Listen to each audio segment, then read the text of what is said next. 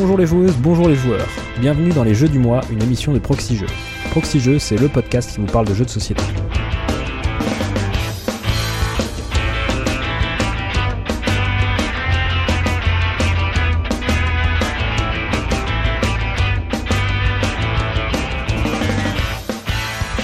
Je suis Ben OFX et ce mois-ci, pour les Jeux du mois, je suis accompagné de l'ami Cyrus. Salut Cyrus.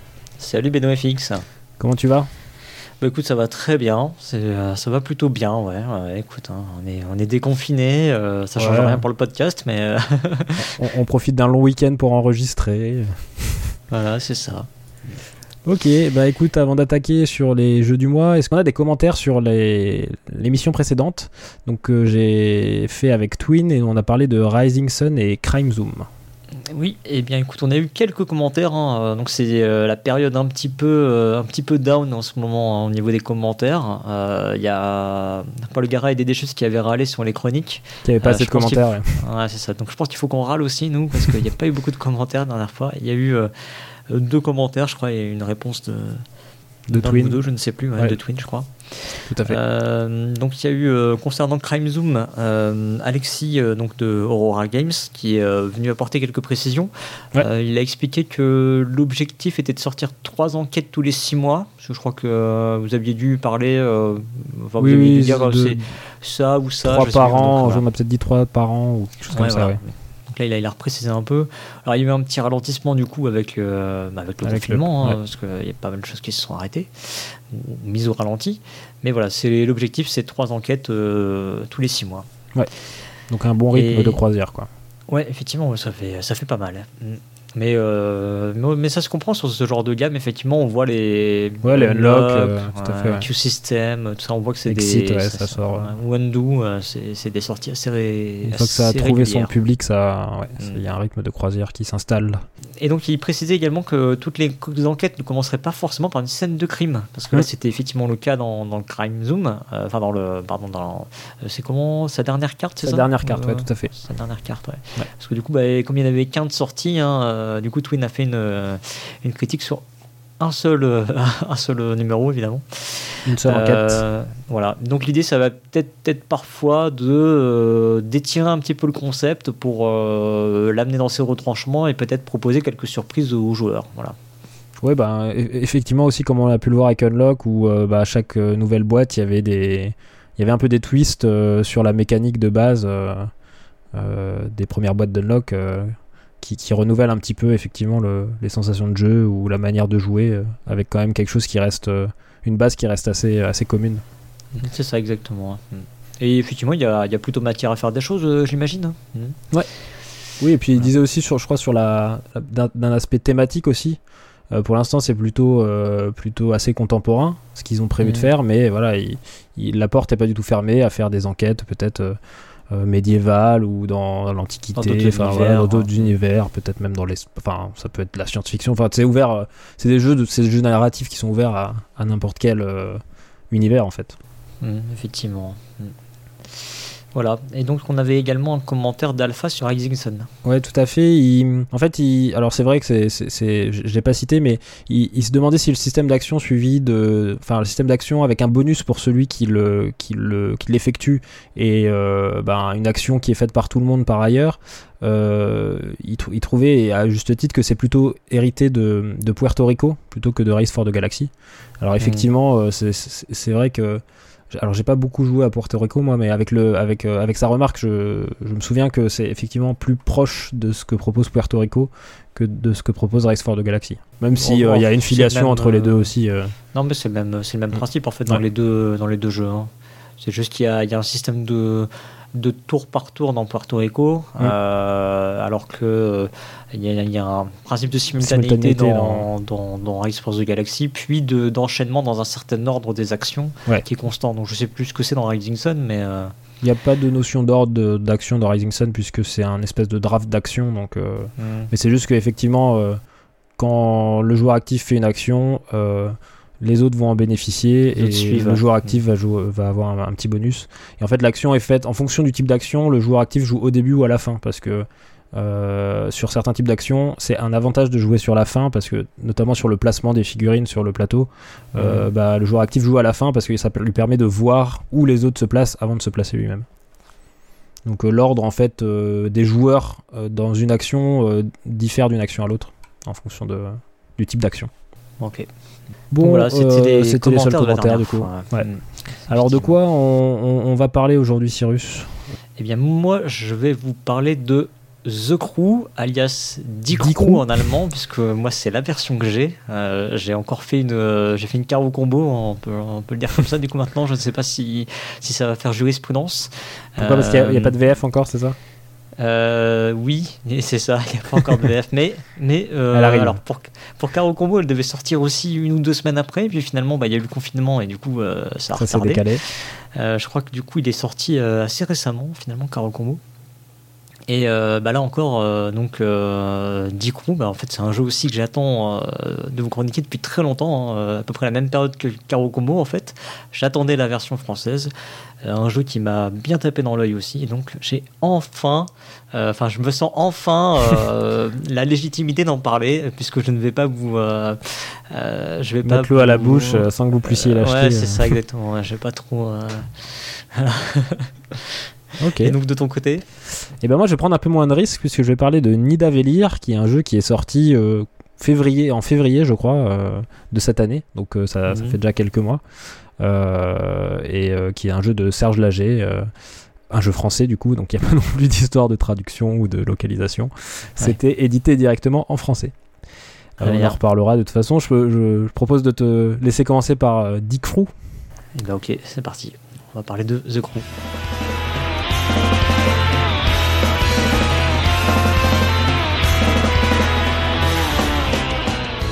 Alors, The Crew, de son nom euh, complet en, en franglais, parce du coup, c'est, on, on, ne connaît pas le, on ne connaît pas le nom français encore du coup, si Ou ce si, sera si, si, si, si, euh, si, si, non, c'est, donc, euh, donc la version, effectivement, enfin, le jeu est sorti en, en allemand d'abord, et donc s'appelait Die Crew. alors, je vais, je vais m'abstenir de donner le nom du sous-titre en allemand, enfin, le nom complet. et donc, la version française s'appelle The Crew Enquête de la neuvième planète. Tout un programme. Donc c'est un jeu de Thomas Singh euh, qui est illustré par Marco Armbruster. Euh, qui a été édité, donc je le disais, euh, à l'origine chez Cosmos et qui est localisé en français chez Yellow. On sait qu'il y a un relatif partenariat entre les deux éditeurs. Hein. Il y a pas mal de jeux qui sont édités chez Cosmos qui finissent effectivement chez Yellow. Tout à fait. c'est un jeu qui joue de 3 à 5 joueurs, annoncé sur la boîte pour des parties de 20 minutes il est fabriqué en Pologne et il est disponible au prix de 13 euros chez Philibert d'ici une semaine. Voilà. à, la diffusion ou après l'enregistrement À la diffusion. Je crois que c'est le 12, euh, le 12 juin. Le 12 juin, ok. Voilà. Donc ça sort tout bientôt.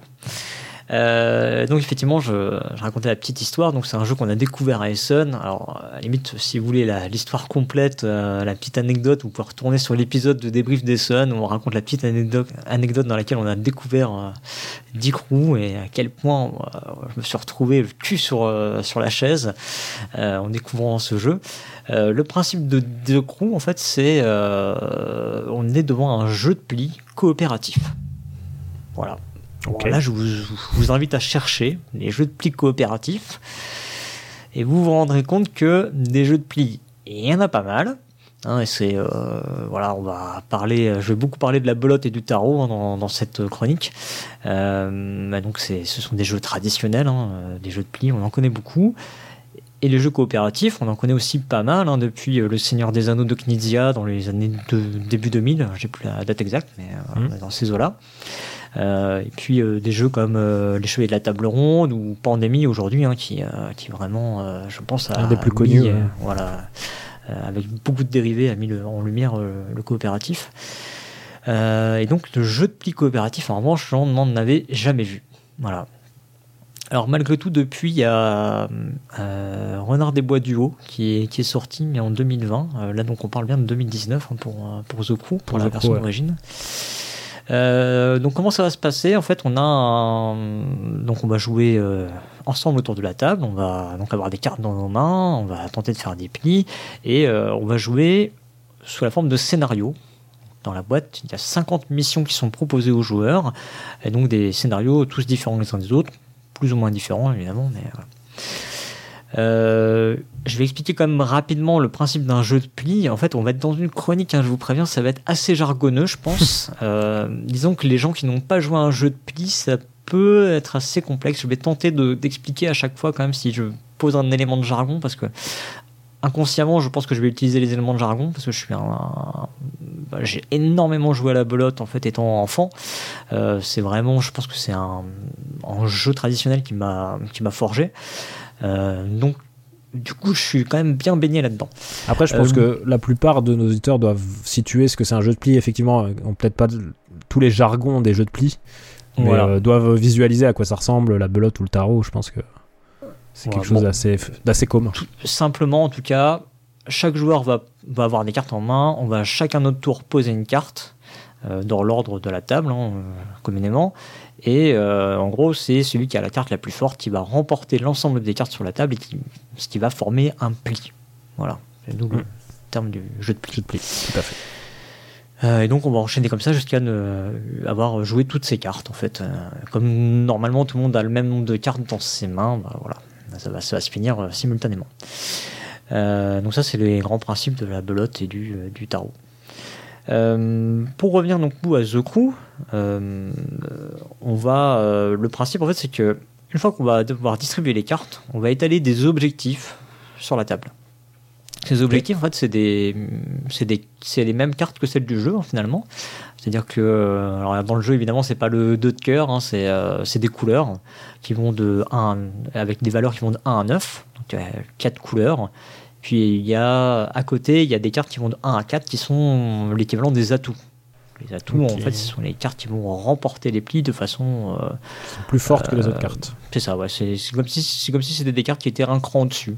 Il faut imaginer ça un peu comme ça. Euh, donc on va étaler des cartes qui vont servir d'objectif. Typiquement, la première mission, en fait, on en met une seule au milieu de la table et il y a un joueur qui est désigné comme étant le capitaine, qui est celui qui, on le saura, on va, le savoir du coup autour de la table, il va le dire, hein, qui a la carte la plus forte du jeu, qui est le 4 euh, d'atouts, qui sont des, fusées dans le, jeu. Et donc c'est le capitaine, et donc il va prendre cet objectif. Et en fait, le principe, c'est qu'il va devoir remplir, enfin, il va devoir faire le pli dans lequel se trouve cette carte. Donc s'il a cette carte lui dans sa main, bah, il faut qu'il fasse le pli avec donc il remporte le pli avec cette carte.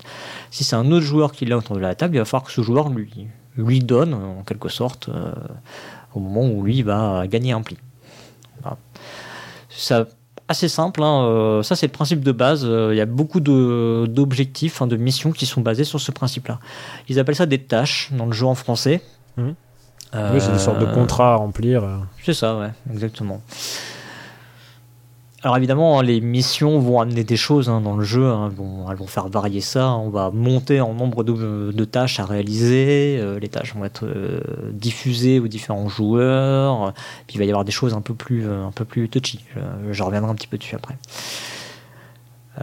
donc si on essaie d'aller chercher les jeux autour de tout ça, alors évidemment la belote et le tarot, j'ai déjà dit, c'est vraiment les jeux vraiment autour, autour duquel euh, The Crew se base. Hein. C'est vraiment, euh, mm. c'est vraiment un jeu de, un jeu de belote euh, ou tarot parce qu'il y a vraiment les atouts à part. Donc c'est, peut-être plus tarot, du coup. Hein. Sauf qu'il n'y a, pas de, a pas de notion d'annonce. voilà. Il n'y a pas de notion de figure non plus, c'est juste des numéros en fait. Oui, même si les figures, c'est l'équivalent de numéro au final. Oui, voilà, c'est ça, ça revient même. Au final, c'est plus, plus, ergonomique avec des chiffres au final. Hein. Ouais, Beaucoup de retenir que le valet, le cavalier. Il est moins fort que la.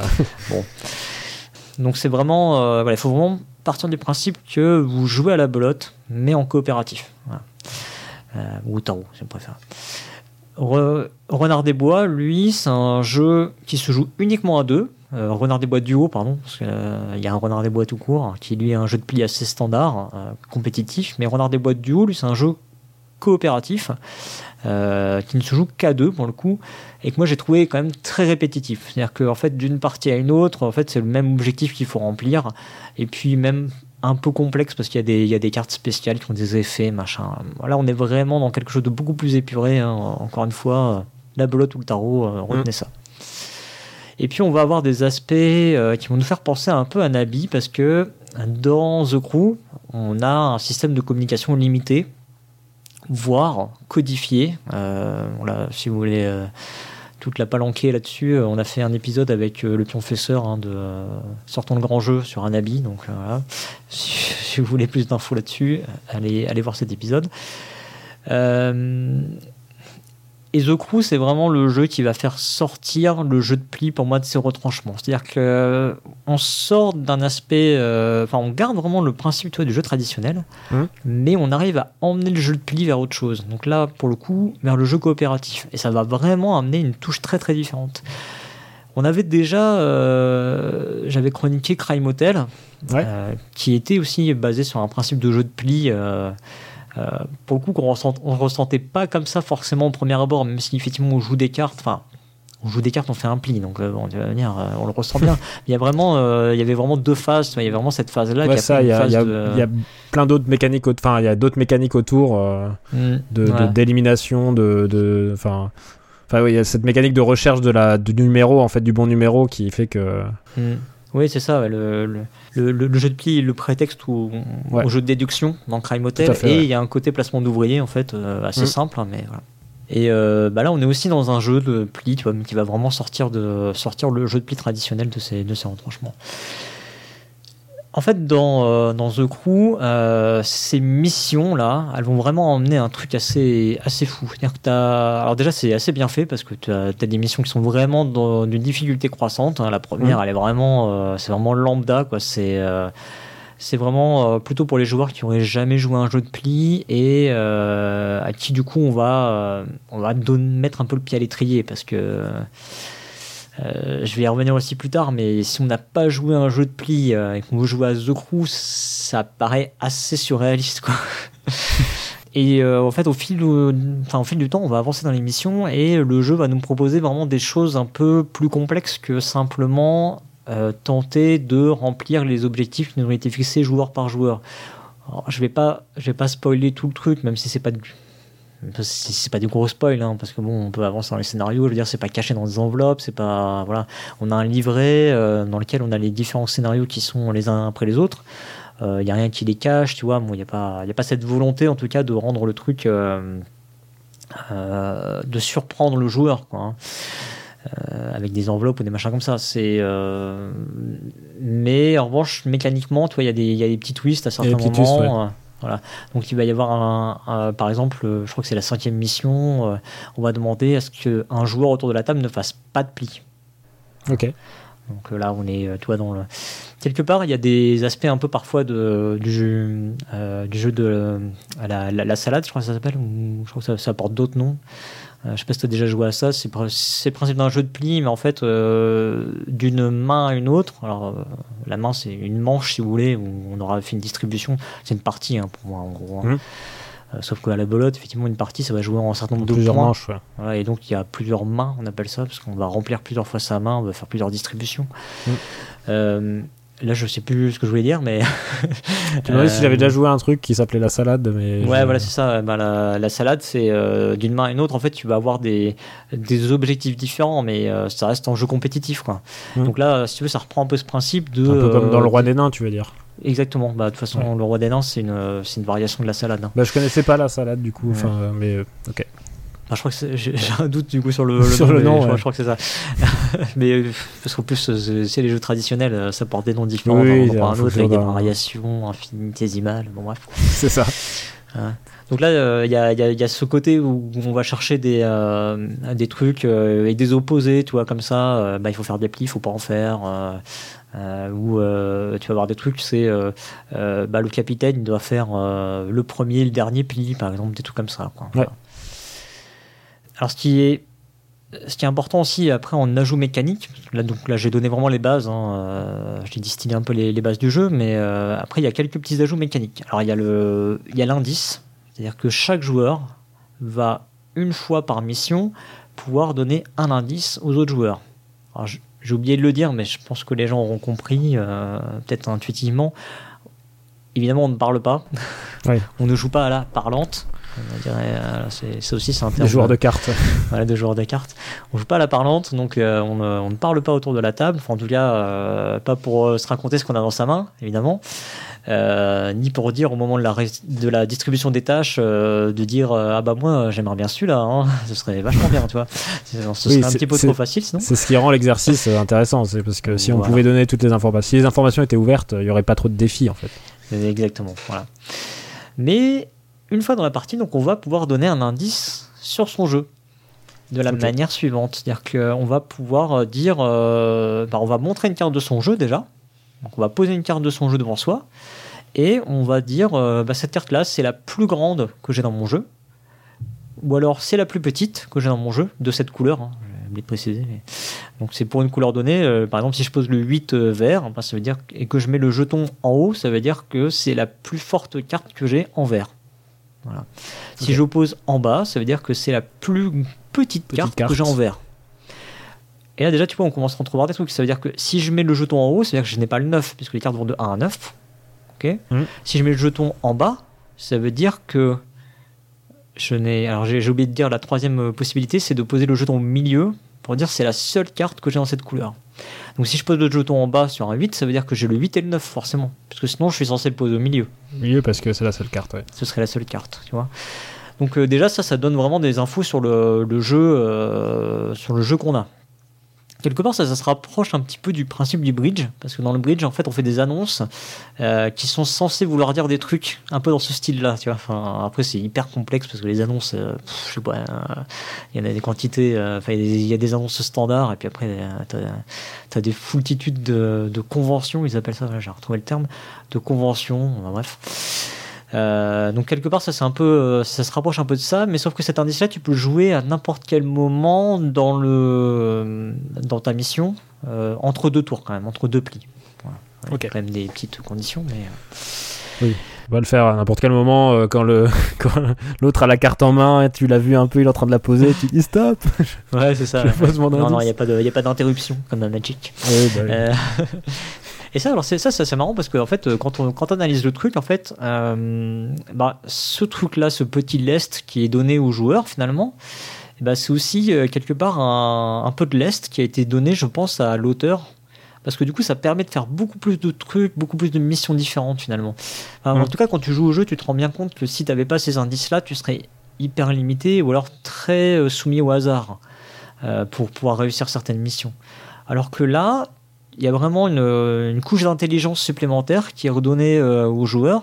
Ok, je peux donner un indice, j'en ai qu'un seul dans la, dans la manche, dans, la, Mhm. dans la mission. Donc il faut que ce soit le bon, il faut qu'il soit pertinent par rapport aux objectifs que moi j'ai, par rapport aux objectifs que mes partenaires ont autour de la table, etc. Et c'est assez amusant de se rendre compte que ce lest qui est donné euh, aux joueurs, c'est aussi quelque part un lest qui est donné à l'auteur pour du coup lui permettre de faire des missions plus variées dans le jeu. Donc voilà, enfin bref. euh, et puis euh, il y a aussi un autre aspect aussi dans le jeu qui est, euh, alors au début de la mission, on peut décider collectivement de, de jouer un jeton. Enfin bref, on peut décider collectivement de s'échanger une carte en sens horaire ou sens anti-horaire. Je t'avoue que je l'ai jamais fait. si, si, si, sérieusement, je l'ai fait une fois à Essen, on l'a fait, on l'a fait une fois. Mais c'est vrai que dans la, la campagne que j'ai lancée avec, avec mes beaux-parents, bah, en fait, on l'a- on l'utilisait jamais le truc. Vous l'utilisez Bon. pas, ouais. Mais en, en vrai, il y a, il y a effectivement des, des circonstances où ça peut être intéressant. euh, parce que déjà, rien, encore une fois, euh, tu vois, rien que le fait de le dire, euh, ça veut dire que bah, tu vois qu'il y a un souci autour de la truc, table. ouais, qui, qui va pas marcher. ouais. Euh, ouais, en tout cas, euh, selon la personne qui dit eh, ce serait peut-être pas mal qu'on joue le, le jeton. Euh, et puis, euh, du coup, bah, effectivement, ça permet de, de tourner euh, une, bah, une carte euh, pour peut-être donner des opportunités euh, différentes euh, différents joueurs. Quoi. Mm. Donc ça aussi, c'est un petit... un- Alors ça, je pense que c'est pour le coup, c'est peut-être plus... euh, pour moi, je, je vois plus ça, tu vois, comme un, comme un facilitateur dans le jeu, euh, une espèce de, de petit joker, que, euh, tu vois, la façon dont j'interprète le, le petit indice, qui lui, vraiment, est plus touchy, plus subtil, je trouve, et qui, lui, a vraiment un côté aussi... côté auteur, tu vois, pour moi, apporte aussi un truc. Ouais. Après, bon, on peut, je peux quand même citer quelques, quelques aspects qui sont pas forcément euh, aussi positifs dans le jeu. hein. Euh, c'est un jeu, il faut quand même, faut quand même se rendre compte, c'est quand même un jeu de réflexion euh, assez intense parfois, parce qu'il faut, euh, il faut vraiment euh, retenir les cartes qui ont été jouées, retenir euh, là où tel joueur a une coupe, tel autre en a une ou n'en a pas. Il y a un côté un peu casse-tête dans, le, Ouais, dans ouais, c'est ça, quoi. c'est ça. Il y a vraiment, il faut chercher une résolution commune, euh, mais qui est du même acabit que, euh, que ce qu'on trouve encore une fois dans le jeu de tarot, euh, dans le jeu de belote, euh, Mhm. où effectivement tu vas surveiller les coupes de tes adversaires ou de ton partenaire. Euh, la coupe, c'est en gros, c'est le, c'est, euh, j'ai pas, j'ai pas de couleur. Pas de- Mhm. C'est le fait de pas avoir Ouais, de couleur. Soit, soit être Ouais. obligé de jouer à tout, soit, jou- soit jouer une carte d'une autre couleur, mais Ouais, ça. vaudra rien, quoi, en gros. Euh, et puis euh, c'est aussi un jeu dans lequel, euh, dans lequel selon les, les gens autour de la table, hein, il peut, peut y avoir de l'animosité autour de la table, euh, au sens où bah, on joue collectivement. Donc du coup, pour ceux qui ont déjà joué à la belote, au tarot, on peut parfois s'engueuler avec son partenaire. hein. Euh, bah là, il faut imaginer que si on s'engueule avec son partenaire, euh, il y en a trois, hein, potentiellement trois voire quatre si on joue à cinq autour de la table. Si tu Donc, poses la euh, mauvaise carte au mauvais moment, Ouais, c'est ça. ça tu peux avoir ça- un peu de pression, quoi. Ouais, c'est ça. ouais. Mm. Ce qui n'est pas forcément le cas dans un jeu coopératif à information ouverte, du coup, où ben, t'es plus là pour t'aider, Mm. alors que là, c'est, ça peut être un peu. euh, Mm. Ouais, t'as de la pression, quoi. Ouais, c'est ça. pas faire de Et- conneries. Non, tu as donné le bon terme, c'est vraiment, il y a ce côté pression. Et du coup, pour quelqu'un qui peut-être est pas au même niveau que les autres ou, ou pas aussi attentif, euh, parce que ça peut arriver aussi que des fois que tu sois pas super attentif parce que tu te sens pas concerné, parce que par exemple, tu pas d'objectif à faire. Mhm. Et sauf qu'en fait, ça reste un jeu coopératif. Donc, du coup, euh, même si t'as pas de pli toi à faire, il faut que tu joues correctement pour euh, pas péter le jeu des autres, en quel- quelque sorte. Ouais, tu ouais. vois. Et, euh, et donc, t'as- tu peux avoir ces moments où euh, ben, on te demande de rester quand même attentif dans le jeu et, euh, et ça peut, effectivement, ça peut faire râler autour de la table. Et euh, les joueurs qui, ben, qui peuvent ne pas apprécier ce côté euh, pression euh, mise par les autres joueurs, euh, voilà, il faut aussi se méfier un petit peu de, de cet aspect-là dans le jeu. Quoi. Ça peut être euh, un, petit, un petit grief, en tout cas, qu'on peut euh, de- accorder à ce jeu. Et je crois qu'il a. C'est un jeu qui a pas trop, pas trop plu à Bruno Feiduti, je crois qu'il l'a fait savoir euh, sur, Alors, sur Twitter dernièrement. Je sais pas si c'est que ça lui a pas plu, mais euh, en fait, euh, le, le jeu a été sélectionné là, Pour la- au, Kenner, je Pour le Spiel, ouais. Ouais. Voilà. Déjà, il est placé quand même côté Kenner. hein. Euh, alors, ça, on peut, en, on peut en discuter deux minutes, mais c'est vrai que le jeu, il a, pour moi, il a le cul entre deux chaises. Hein. euh, Kenner ou Entre euh, Kenner pas Kenner. Euh, ouais. c'est vraiment, pour moi, c'est vraiment le fait d'avoir déjà joué à la belote ou tarot qui change tout. Hmm. En gros, tu as Oui. déjà joué à la belote ou tarot, c'est easy. Voilà, c'est, enfin, je veux dire, tu vas rentrer dedans euh, comme dans des, euh, comme dans des charentaises, quoi. Euh, si t'as jamais joué à la belote ou au tarot, et j'ai joué avec euh, deux personnes qui avaient jamais joué à la belote ou au tarot, effectivement, bah, tu commences à, en fait, tu commences à expliquer le jeu. Ah bah, tu vois, tu leur dis, euh, bah là, tu vois, dans le jeu, t'es pas obligé de couper, donc tu peux pisser quand tu veux. Hein, quoi? Alors là, ils, ont- ils- ils nous ont regardé avec des grands yeux. Je fais Ah ouais, alors merde. euh, bon, alors comment expliquer ça C'est Oui, que tout con, ouais.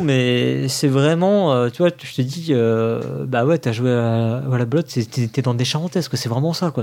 Tellement, euh, t'es tellement chez toi que. que c'est- tellement facile que quand tu l'expliques à d'autres, tu limite, bah, tu comprends pas pourquoi ils comprennent pas, quoi. Ouais, c'est- je pense que, enfin, moi pour y avoir joué et pour avoir joué beaucoup au tarot, c'est facile de comprendre ce qu'il faut faire, mais après, c'est pas du tout la même dynamique dans le sens où tu dois pas forcément gagner le pli, ou il y a des choses. Oui. euh, Mhm. Alors que Mhm. quand t'es en belote ou en tarot, t'es plutôt sur, euh, t'essayes de gagner le maximum de plis, tu vois. Alors que là, c'est le, les, les actions que tu dois faire sont pas aussi, euh, j'ai pas envie de dire évidentes, mais automa- aussi automatiques que ça peut l'être euh, sur d'autres jeux de plis. Mm. Enfin, sur les Et jeux de plis euh, compétitifs, du coup.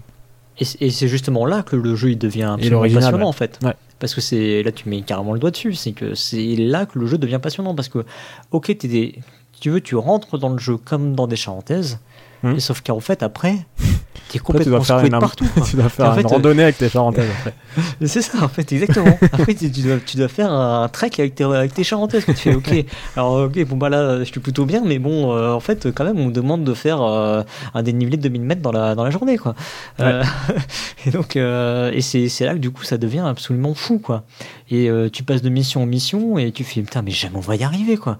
Euh, tu, à un moment, tu arrives à. Alors, je sais plus, moi, j'en suis à la 34e mission sur 50 Ah oui, dans ces t'as eaux-là. déjà, t'as déjà fait un Euh, beau alors bout de Bah, c'est déjà pas mal, mais j'avoue que j'espérais réussir à avoir fait les 50 euh, pour la chronique parce que j'avais le temps, quoi. Mais Ah le oui. confinement a fait qu'on pouvait pas jouer à 4.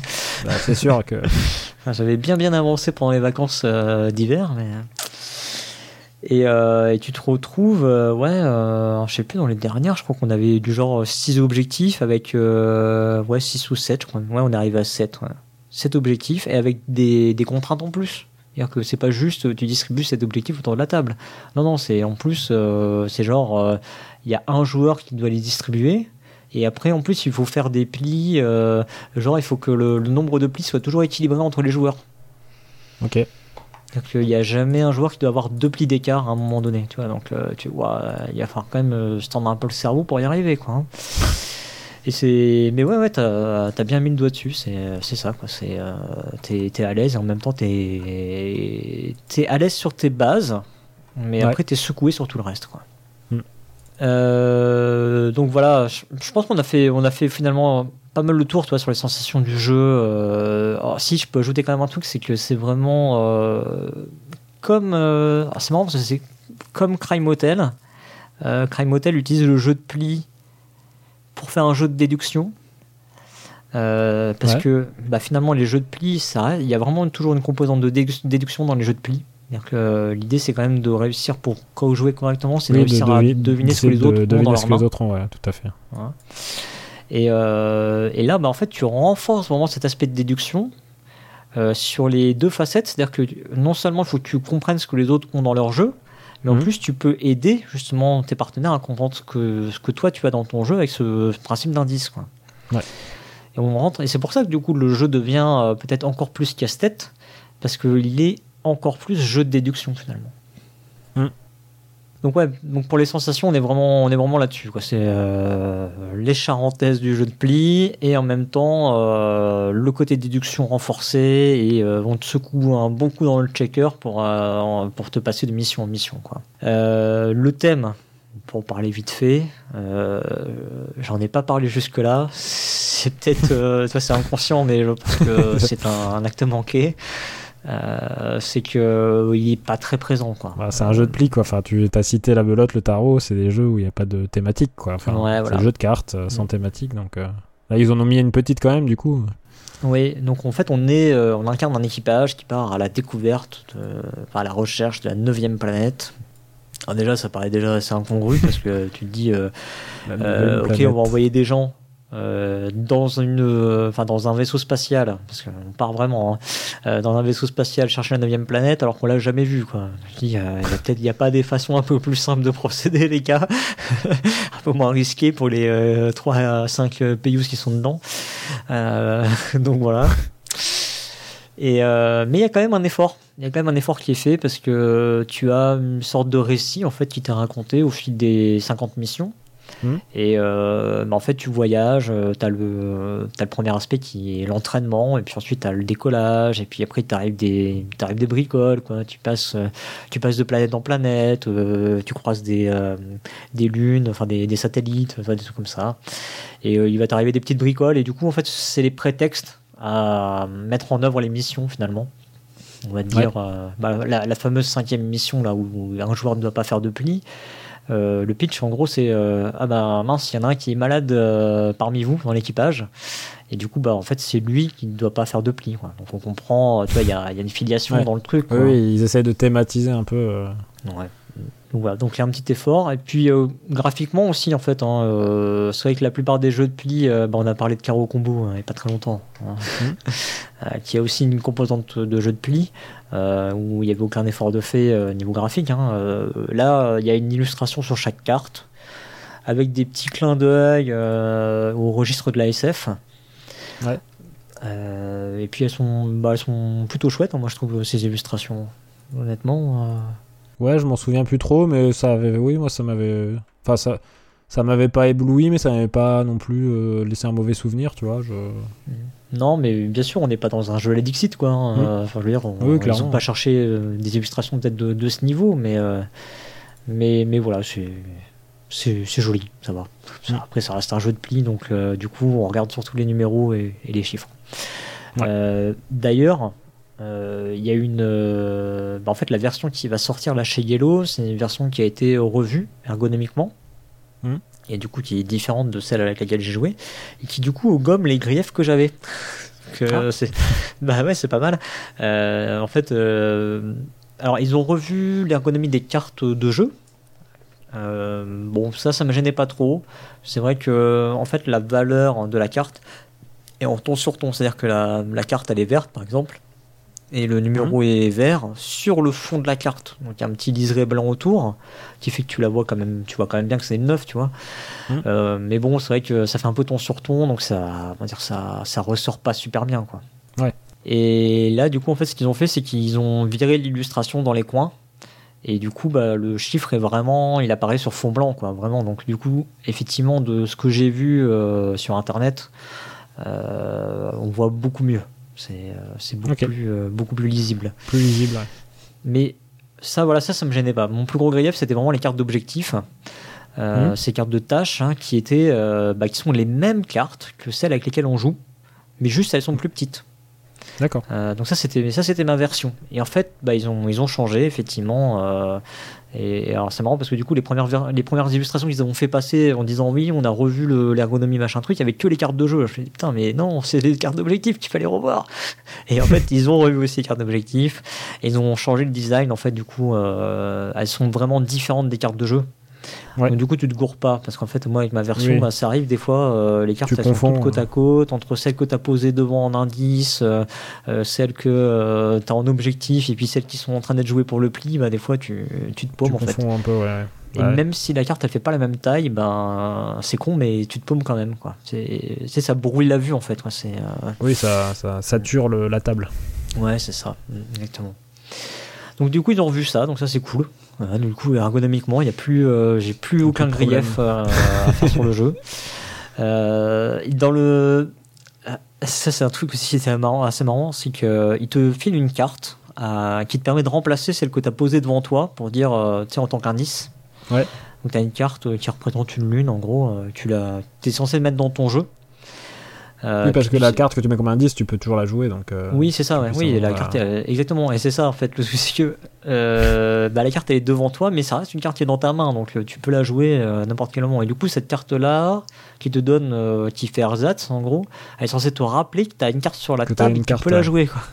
Alors, ça paraît con des fois. C'est vrai que tu peux vite oublier. ouais. Ouais, ouais, mais effectivement, ça arrive. euh, des fois, tu fais, euh, mais ah mince, ouais, j'avais cette carte-là, quoi. Et donc, t'arrives au euh, dernier donc c'est pli et tu fais bah, Ouais. merde, j'ai plus de carte en main. Alors, jouez encore une? Ouais, c'est ça, exactement. Fausse donne, fausse donne. Donc, euh, donc ergonomiquement, c'est euh, voilà, c'est c'est bon. Après, bon, il n'y a pas non plus des complexités de fou. Hein. Ça, ça reste un jeu. euh, Oui, j'imagine. Il y a juste les. C'est pareil, il y a des trucs euh, sur les. Il y a des petites tuiles pour expliquer les missions, enfin les que tu mets en dessous des tâches, les cartes qui servent d'objectifs donc. Euh, Il y a des trucs euh, au début tu comprends pas très bien parce qu'il y a des t'as des numéros donc ça te dit ça il faut la faire en premier premier objectif deuxième objectif troisième objectif puis t'as des cartes avec des flèches ça il faut faire avant celui-là puis avant celui-là puis avant celui-là mais ça fait pareil en fait non il y a des cas où ça fait pas pareil effectivement mais du coup, ça te saute pas aux yeux la, la première fois. Quoi. Mais bon, c'est- voilà. Euh, donc voilà, bon, moi je peux pas fini sur le, le jeu. hein. Euh, le, juste, je reviens sur le public auquel ça s'adresse. Alors Ouais. effectivement, c'est euh, euh, pour avoir encore une fois joué avec des gens qui n'ont jamais joué avec des jeux de pli, euh, joué à des jeux de pli. En fait, ils, ils ont trouvé, enfin ils se sont retrouvés assez hermétiques au, principe en fait. Dire que euh, si t'apprécies pas les jeux de pli, il n'y a pas de raison que tu apprécies The Crew.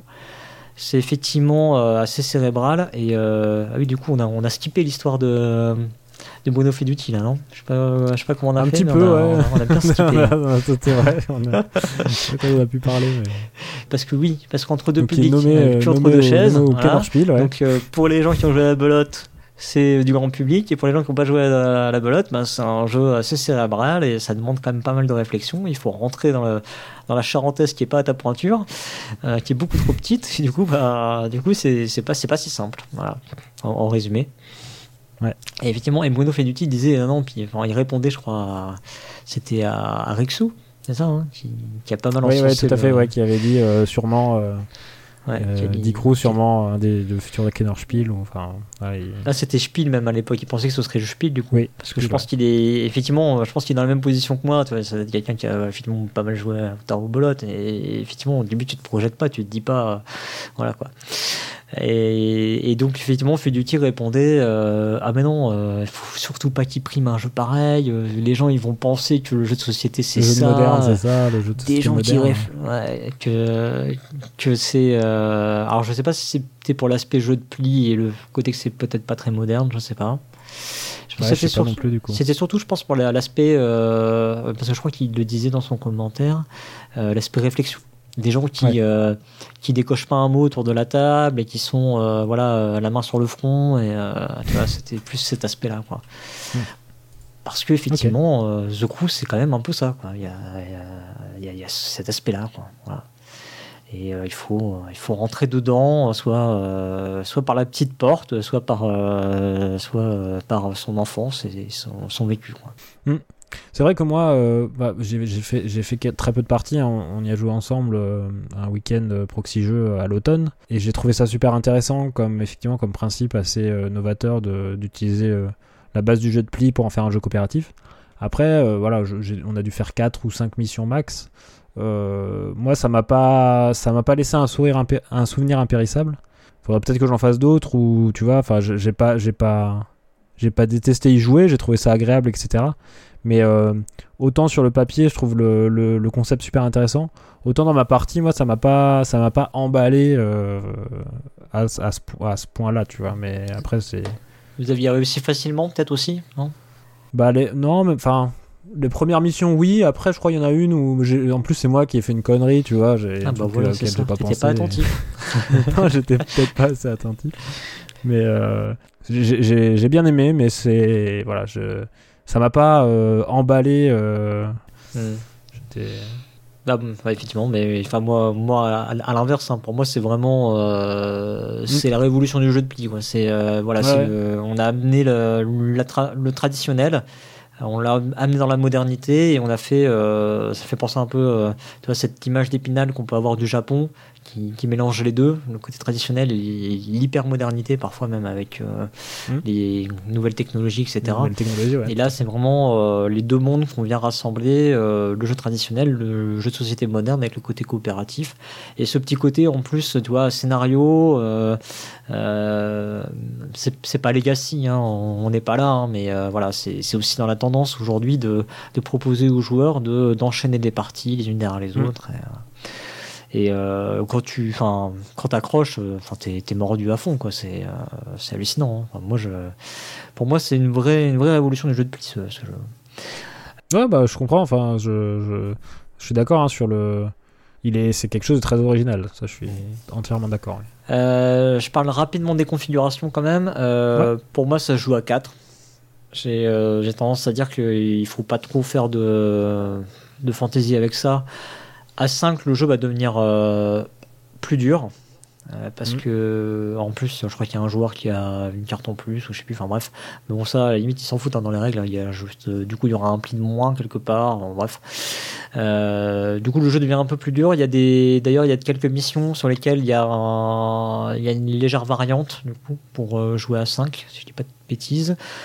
À 3 le jeu devient lui dans ce cas-là plus facile. C'est l'inverse euh, mais j'ai vu que euh, dans la nouvelle version, justement, ils ont ajouté une variante euh, pour trois joueurs dans laquelle on enlève carrément une couleur de carte et un atout, le plus petit. bon, à la limite, tu t'en fous lequel on enlève, mais ça change pas grand chose. voilà, tu enlèves une couleur de carte et un atout. Et du coup, effectivement, je pense que. Ah, j'ai pas essayé du coup parce que je l'ai su il y a vraiment pas longtemps. mais je pense que du coup, la version A3 redevient intéressante alors que celle à 5, du coup, pour le coup, euh, reste euh, pas intéressante. Mais c'est une impression personnelle. Après, euh, voilà, ça va toujours, euh, ça va toujours être sympa de, jouer, mais c'est pas la, c'est pas la configuration optimale, on va dire. Et il y a une variante pour deux joueurs aussi, mais je sais pas si tu as, si as tilté, mais il n'est pas dit sur la boîte que c'est à partir de deux joueurs. Oui, c'est 3-5. c'est 3-5. Euh, je sais même plus si, alors peut-être euh, du coup sur la version française ils l'ont rajouté sur la boîte, je sais pas, mais je crois que c'est même pas marqué. Euh, ah si, c'est marqué qu'il y a une variante pour deux joueurs sur la boîte d'origine, donc j'imagine qu'ils ont dû le garder en français. mais voilà, c'est bien affiché comme étant une variante, donc c'est pas plus mal. Et puis, j'avoue, j'ai pas, je pas essayé. C'est, enfin, tu lis la règle, tu comprends que c'est quand même vachement moins intéressant. Quoi, mm. Là aussi, on sent la proximité, tu vois, avec le jeu traditionnel. Hein, c'est l'aspect 4 joueurs. Enfin, c'est le nombre de cartes en fait qui fait que euh, le jeu il est vraiment euh, calibré pour 4 joueurs. Quoi. Voilà. Euh, il y a déjà des mini extensions qui sont parues, des, bah, des missions plus, ce genre de trucs. Quoi. Bon, c'est... Après, le jeu il se, il se prête à créer des missions supplémentaires. C'est, il n'y a pas, de, tout à fait. pas de carte en plus, évidemment. Mais Après, c'est plus dans le, dans le renouvellement du, du genre de mission, quoi, que c'est peut-être mm. compliqué, mais. Ouais, c'est ça, exactement. Du...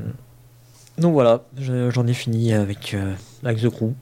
Très bien. C'est euh, vraiment mon gros coup de cœur euh, de Essen 2019. et, de Essen, ouais. Pas beaucoup de jeux qui m'ont vraiment transcendé au point de, de m'avoir trans... enfin, au point que The Crew m'a transcendé depuis, depuis ce moment-là, quand même. Bah écoute, super.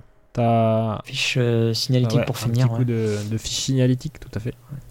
Donc euh, c'était The Crew, en quête de la neuvième planète, un jeu de Thomas Singh.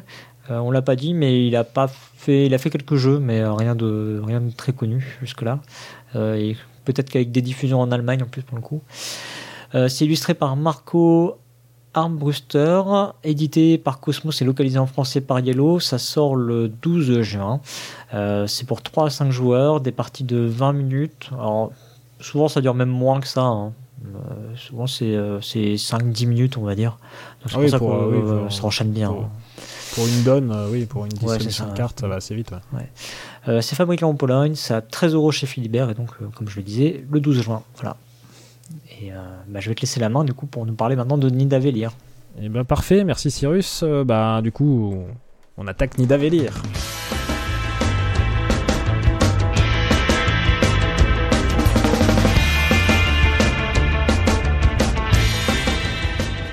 Alors, Nidavellir, euh, on va commencer par la fiche signalétique. C'est un jeu de Serge Lager. Euh, Serge Lager, euh, ce nom ne doit pas vous être inconnu puisque oh c'est un auteur français. c'est vraiment un des premiers auteurs français qui a qui a un peu fait connaître le jeu de société en même temps que, Bruno Feiduti. D'ailleurs, Serge Lager, on lui doit un jeu qui est assez célèbre, enfin qui a été assez célèbre à l'époque, mmh. le Gang des Tractions avant, qui date des années 80, je crois. On lui doit aussi Mare Nostrum, Cargo Noir. Et il a fait pas mal de collaborations, notamment avec Bruno Catala, euh, où ils ont, ils ont créé Les Chevaliers de la Table Ronde, qui est mhm. très connu, euh, Mundus Novus aussi, du ballet, et puis aussi des jeux avec Fade Duty comme Mystère à l'abbaye. Et deux jeux plus récents, c'est d'ailleurs les deux jeux les plus récents, je crois, de Serge Lager, c'est Ad Astra et Argo qui ont été faits euh, avec Fade Duty, avec mhm. Bruno Fade Duty. le jeu Nidavellir du coup est édité par Greux Game, je, ne sais pas si je fais assez de, R parce qu'il y a trois R dans le. Est-ce que tu prononces bien Gros game. Gros game. Ah, c'est bien là. Gros Games même. Euh, donc l'éditeur, euh, c'est distribué par BlackRock Games. Euh, le jeu est fabriqué en Chine, comme beaucoup malheureusement, mais c'est vrai que là, les jeux, on, a, on a eu plusieurs jeux de cartes. Ben, Crime Zoom aussi, comme, comme dit Crew, c'était fabriqué en Pologne parce que ben, il y a surtout des cartes oui, c'est plus facile euh, effectivement en Europe. là, c'est un jeu où il y a, des punch aussi, voilà. Donc euh, c'est vrai que il fabrique en Chine. Les illustrations sont de Jean-Marie Minguez, qui a travaillé sur pas mal de jeux chez Hurricane Games.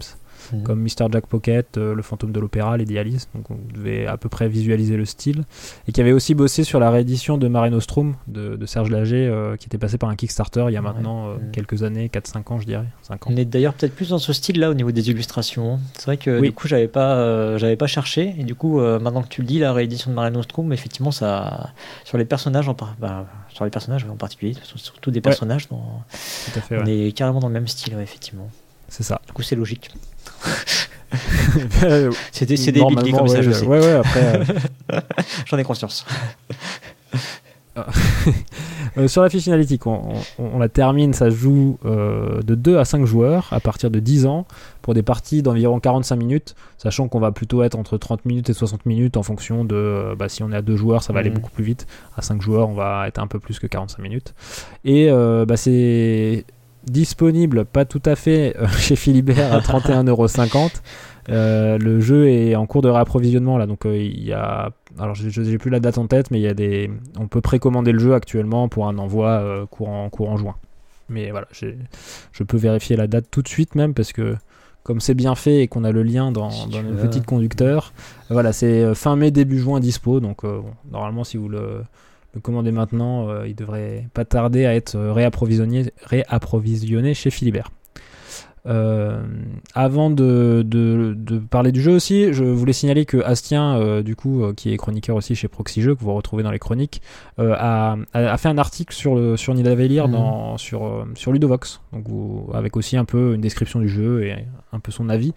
Donc n'hésitez pas à aller, on mettra le lien dans le billet, à aller jeter aussi un coup d'œil à l'article d'Astien si, si vous voulez avoir un peu un autre avis ou une autre manière de décrire un peu de lecture. Hein.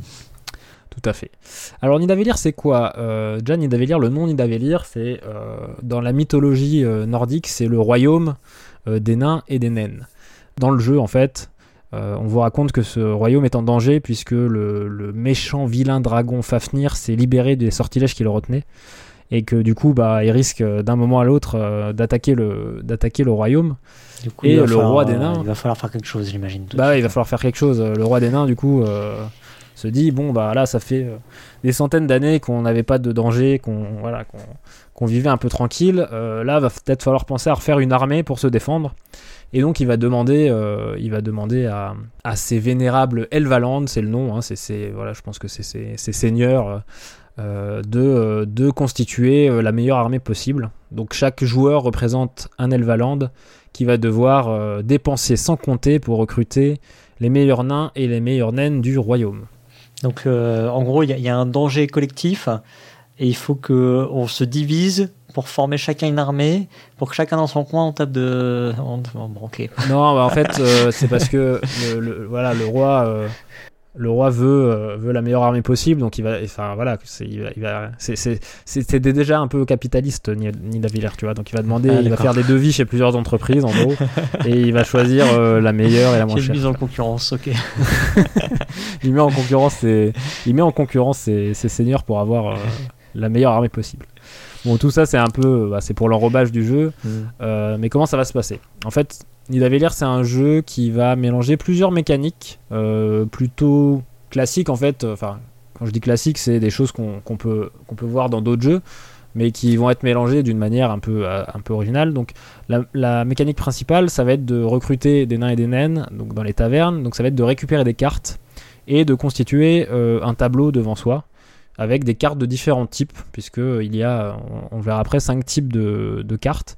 Et donc de faire voilà, des collections, euh, il y a des mécaniques de, majorité, il y a des mécaniques de, collection, et tout ça, pour récupérer ces cartes, va être complété par une mécanique d'enchère, avec des pièces, euh, qui semble aussi au départ assez classique, mais qui, dans ce jeu, est agrémenté par un système un peu à la manière d'un deck building, c'est-à-dire qu'on va, on va partir avec 5 pièces de base, mais on va pouvoir les améliorer ces pièces mm. pour euh, faciliter nos enchères. Donc je sais pas comment on peut appeler ça, de l'enchère building, je crois bah, que ils ont appelé ça du, coin building. ouais, c'est ça. J'ai vu, euh, j'ai vu que on parlait pas mal de coin building. Ouais, c'est plutôt un Moi j'aime bien enchère building. Chose, je, vais utiliser euh, enchère building, ça, paraît bien. donc concrètement, comment ça se passe? À chaque tour, en fait, on va recruter, tous les joueurs vont recruter des nains et des naines dans trois auberges différentes. Euh, en fait, ce qui se passe, c'est qu'on va mélanger, ça se joue en deux âges. On va, on va, on va jouer des cartes à l'âge 1 et on va, il va se passer quelque chose. On va jouer des cartes à l'âge 2 et à la fin, on va décompter les, points. Mais du coup, on va mélanger les cartes et dans chaque euh, taverne, dans chaque auberge, on va mettre autant de cartes que le nombre de joueurs. Mmh. Euh, et donc, à partir de là, il y a, les, il y a, les, il y a des, des, cartes dans les trois auberges et à partir de là, on va faire des enchères. Donc, comme je le disais, on a 5 pièces en main de valeur 0, 2, 3, 4 et 5 au départ. Et en fait, on a un petit plateau personnel avec euh, un emplacement pour mettre des pièces sur euh, l'emplacement, euh, un emplacement pour chacune des trois auberges pour mettre une pièce. Donc on va mettre secrètement une pièce avec une valeur de 0 à 5 et il y en a deux autres qu'on va laisser dans notre bourse qui ne seront pas utilisées ce tour-ci. Une fois que tout le monde a mis ces, ces petites pièces en enchère cachée, on va les révéler auberge par auberge. Donc on va regarder les pièces qui ont été misées sur la première auberge et bien sûr celui qui aura la valeur de pièce la plus haute pourra choisir En premier. son nain ou sa naine en premier, et ainsi de suite, jusqu'au dernier qui n'aura pas le choix, du coup, qui prendra ben, les piliers de barre qui restent au fond et, que, et que personne ne voulait dans son armée. Ah, c'est peut-être des bons Euh, piliers de barre quand même. Hein. C'est peut-être des très bons piliers de barre. Alors vous allez me dire, ben, à quoi ça sert euh, d'avoir une pièce zéro, Ouais. par exemple enfin, Pourquoi je mettrais deux pièces dans ma bourse et que j'utiliserais pas juste euh, mes trois valeurs les plus fortes pour gagner donc, mes enchères? et donc je te pose la question. Pourquoi j'irais mettre 0 alors que j'ai un 2, un 3, un 4 et un 5 et qu'on me demande d'en mettre que 3 Et ben c'est là où l'enchère building arrive. Ah. Parce que figure-toi que quand tu mets la pièce 0, c'est une pièce spéciale qui va te permettre en fait de upgrader les pièces, ou une des pièces en tout cas, que tu as mis dans ta bourse de côté. Donc typiquement, quand tu vas jouer la pièce 0, alors tu vas sûrement choisir en dernier sur, euh, sur, sur la taverne, à part Des si quelqu'un d'autre a mis une pièce 0. Il y a un petit mécanisme, je ne vais pas rentrer dedans, mais pour euh, gérer les égalités avec euh, euh, une valeur qui s'échange, enfin, euh, ça- je ne vais pas rentrer dans le détail. Il y a un, Mais du coup, tu un avantage qui tourne, on va dire, en quelque sorte. Ouais, c'est ça. il y a L'avantage qui tourne, c'est en cas d'é- d'égalité, il y a un truc pour régler, pour régler ça. Euh, mais si tu as mis ta pièce 0, en fait, tu vas dévoiler les deux pièces que tu avais mis dans ta bourse. Et imaginons que tu avais mis une pièce 3 et une pièce 4 dans ta bourse. Tu vois, tu avais économisé de l'argent. t'as investi. euh, voilà, tu avais économisé de l'argent plutôt que dépenser trop à la taverne pour recruter, euh, pour recruter des, pour récupérer des cartes. Bien, en fait, ta, carte, ta, ta pièce 0 va te permettre d'échanger dans ta bourse la pièce de plus haute valeur par une pièce qui a une valeur égale à la somme des deux. Mhm. Alors, dit comme ça, euh, un peu vite, vous allez peut-être pas comprendre, mais par exemple, voilà, j'ai mis une pièce 3 et une pièce 4 dans ma bourse, j'ai joué une, carte, une pièce 0 à une enchère, du coup je vais dévoiler cette pièce 3 et cette pièce 4, et je vais défausser la pièce 4, Ouais, donc qui est la et je vais récupérer dans une réserve une pièce de valeur 7. 4 plus 3, ça fait 7, donc j'enlève la plus forte, la 4, et je récupère une 7 à la place. Je confirme, tu sais encore euh, faire. euh, Je sais encore calculer. Ça va. Et donc comme ça, en fait, euh, au fil des enchères, il y, a deux- il y a quelques autres moyens de- d'upgrader ces pièces. Mais comme ça, en fait, euh, au fur et à mesure, on va, euh, ben, on aura toujours 5 pièces, mais on va avoir des pièces qui vont avoir des valeurs de plus en plus importantes, sachant que les valeurs, enfin la, la pièce la plus haute dans le jeu euh, est à 25. Donc on Mhm. peut avoir jusqu'à des pièces qui vont jusqu'à 25. Et euh, bah, chez les nains, euh, constituer une armée c'est important, mais avoir des pièces c'est très important aussi. Donc non seulement ces pièces elles vont servir à gagner plus facilement des enchères pour euh, recruter les meilleurs nains et les meilleures naines, mais en plus euh, à la fin le trésor qu'on aura récolté, donc la somme de toutes les pièces qu'on aura récoltées, compteront aussi en points de victoire. Mhm. Donc bah, c'est pas c'est pas qu'une mécanique qui est là que pour les enchères, c'est aussi une mécanique qui fait partie intégrante du jeu et de la manière de scorer dans le jeu. Mais il y a plein de façons de scorer dans le jeu en même temps. Et il y a plein de façons de scorer, je vais y venir tout de suite, c'est que du coup on va recruter des nains et des naines qui sont de 5 types différents. Il y a les guerriers et les guerrières, qui sont des cartes rouges, les chasseurs, les chasseuses, cartes vertes, les mineurs, les mineuses, des cartes oranges, les forgerons, les forgeronnes, des cartes euh, plutôt violettes, et les explorateurs et les ex- exploratrices, des cartes plutôt bleues. Alors bien sûr, euh, déjà, chaque type de carte va scorer à la fin de la partie de manière différente. Enfin voilà, c'est des mécaniques de, sc- de scoring qui, qui sont soit des additions de valeurs qui sont sur les cartes, soit euh, un système de nombre de cartes au carré. Enfin, voilà, il y a plusieurs comme Mhm. ça. euh, On parlait de, de- du jeu de la salade tout à l'heure, là c'est de la salade de points. Voilà, il y a un peu de salade de points là-dessus. Mais tu- typiquement, voilà, il y a, y a y y a des collections. Plus on va avoir de cartes forcément dans, dans la collection, plus euh, ça va scorer fort. Typiquement, les cartes au carré, ben, plus je vais en ajouter dans cette, euh, dans cette colonne, puisque toutes les cartes d'un même type, on va les jouer en colonne. Et donc on va faire des lignes avec les cartes différentes, et puis des colonnes avec les cartes du même type. Donc plus je vais euh, ajouter des cartes dans une colonne, plus ça va être intéressant et ça va scorer. Mhm. Donc il y a vraiment un intérêt pour faire des gros points de Un privilégier un quoi, ou deux types part. de cartes, quoi. Voilà, et de, et de, et de le maximiser le plus possible. Tu, tu cherches à maximiser tes gains en, en te spécialisant quelque part. C'est ça. Voilà, il y, a- il y a vraiment un intérêt à la spécialisation pour faire des gros scores sur euh, certains types. Mais à côté de ça, il y a une petite mécanique qui fait que tu as aussi intérêt à diversifier euh, les familles que tu vas, les types de cartes que tu vas prendre, puisque à chaque fois que tu fais une ligne complète de cartes, des 5, euh, du coup quand tu as une ligne avec 5 euh, types de, de cartes différents, tu vas avoir le droit de recruter un héros qui est une carte qui a soit un type comme les autres nains et naines, soit qui a un type un peu neutre qui va faire des actions. Et donc c'est des cartes qui sont plus puissantes, qui vont rapporter beaucoup de points, ou qui vont compter éventuellement comme plusieurs cartes dans une colonne, ou qui vont avoir des effets spécifiques un peu, un peu différents. Donc il y a 21 héros, 21 héros différents qui sont disponibles. Ouais. Qui Non sont disponibles pour tous. c'est- Du coup, non seulement c'est une carte que tu as en plus par rapport aux autres potentiellement, C'est ça. parce que normalement on a plus, tous le même euh, nombre de cartes, quoi. Mais en ouais. plus, effectivement, elles sont un peu, euh, elles sont un peu. euh, c'est gros plus billes, fort quoi. que les cartes de base, ouais, tout à fait. Et, euh, et en plus, tu peux, euh, tu peux euh, déclencher des sortes de combos parce que si tu arrives à faire une ligne et que tu recrutes un, que tu recrutes un héros qui va te permettre de compléter une deuxième Deuxi- ligne, par exemple, bah, tu vas en recruter un deuxième directement derrière. Donc tu as moyen un peu de d'essayer de vraiment euh, chaîner un optimiser, petit hein. peu euh, certains, optimiser ses actions pour recruter le maximum de héros. Donc voilà comment ça va se passer de manière générale. On va jouer, comme je disais, deux âges. Alors le nombre de tours par âge euh, dépend un peu du nombre de joueurs. En gros, on va faire 4 tours. Euh, on va recruter 3 nains à chaque fois, donc 12 nains par, par âge à 2, à, 3 joueurs, à 2 et 3 joueurs. Et pour 4 et 5 joueurs, on ne fera que 3 tours, donc on va recruter euh, 9 nains à chaque âge. Euh, et ce qui est assez intéressant, c'est que à la fin du premier âge, on n'a pas, comme on peut le voir dans certains jeux, un comptage intermédiaire où on va compter des points par rapport à ce qu'on a actuellement. En fait, on va juste avoir un système de majorité pour chaque type de carte.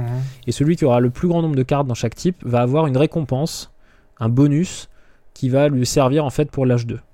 Ça peut être euh, ben, euh, euh, le système justement de, de gestion des égalités, ben, tu vas gagner l'égalité à chaque fois, ou ta pièce 0 qui te permet de- d'échanger des pièces, ben, tu vas récupérer une pièce qui est de valeur 3, donc c'est-à-dire que tu vas pouvoir faire tes échanges de, enfin, tes upgrades de pièces, mais en même temps tu mettras, auras pas une enchère à 0, donc tu vas pas forcément choisir en dernier. Enfin, voilà, il y a tout un tas. Tu, as, il y a des- des- tu peux gagner des cartes pour les forgerons, je crois. Tu as un bonus euh, où tu gagnes un forgeron euh, qui vaut deux cartes, une sorte de, de héros comme ça. Enfin, voilà, tu as plein de petits bonus qui sont distribués, euh, qui sont distribués comme ça au- à la fin du premier âge. Et à la fin du deuxième âge, c'est le scoring. Voilà, on, on va compter les points par type de carte. Euh, on a un scoring par, par famille de cartes et la somme de toutes les pièces de toutes tes pièces. Donc plus tu as upgradé tes pièces, plus tu auras de points là-dessus aussi. Et ça fait une petite salade de points. euh, et puis ça fait euh, des scores assez sympathiques à la fin. Je crois que ça se compte. Ça, fait des, ça fait des scores en de gros cent- billes aussi. Hein. ouais, ça fait des gros scores en centaines, en plusieurs 200, centaines de points. 300 ouais. dans ce, je sais plus, mais Ouais, c'est ça, c'est ça, c'est dans les dans les 2 2 300 ouais. Bah, j'ai fait qu'une partie moi, donc euh, j'ai. OK. À combien de joueurs du coup? De toute façon, on en Euh, reparlera a après. mais- joué à 4 Non, 5, on a joué à, À 5. 5, OK. Mm. Euh, bah ça, j'en reparlerai un peu parce qu'il y a des différences assez notoires euh, entre Ouais. les configurations de joueurs. euh. Alors, alors, si on devait le comparer à d'autres jeux, moi j'ai toujours, un toujours assez de mal à comparer, mais pour moi, c'est dans la famille globalement un peu de jeux à la Seven Wonders. Euh, sauf qu'il n'y a pas de draft ici, c'est des enchères, mais voilà, il y a cette construction de tableaux avec des cartes euh, différentes qui vont scorer de manière différente. Euh, c'est un jeu qui est qui boxe un peu dans la même catégorie parce que c'est un jeu qui est qui est accessible un peu comme Seven Wonders mais qui est pas dénué d'un peu de profondeur et de stratégie je pense que c'est assez c'est typiquement le genre de jeu qui est assez intéressant pour faire pour faire découvrir les, les jeux modernes à des gens qui ne connaisseraient pas tu vois c'est les règles sont pas trop compliquées mais en même temps voilà il y a il y a il y a, il y a un petit truc qui se passe, il y, a, il y a de la il y a- stratégie. il y a un intérêt voilà. pour les joueurs un peu plus, euh, Ouais, aussi, un peu ouais, plus aguerris. Ouais. Mm. Ouais. Non, oui, c'est vrai qu'au niveau de. Ouais, je le trouve même limite plus abordable pour le coup que Seven Wonders. qu'un Seven Wonders. Ouais, c'est vrai qu'il y a un peu. Les, les, les manières de faire des points sont un peu plus simples et plus directes en fait. C'est juste tu comptes. euh, Enfin Mhm. voilà, c'est lié juste aux cartes. Il n'y a pas les histoires de guerre avec tes voisins, etc. C'est. Euh, après, dans, le, dans la construction de tableau, là, euh, avec le- l'entrée verticale et horizontale, moi, ça m'a fait penser. Alors, il y en a sûrement d'autres qui font ça, mais voilà, encore une fois, j'ai toujours, euh, je, je trouve jamais en fait les, exemples, mais ça m'a fait penser un peu dans Ganymede, il y a ça en fait, où quand tu fais plusieurs fois une action d'un même type, ben, ça va augmenter la Mm. puissance de l'action.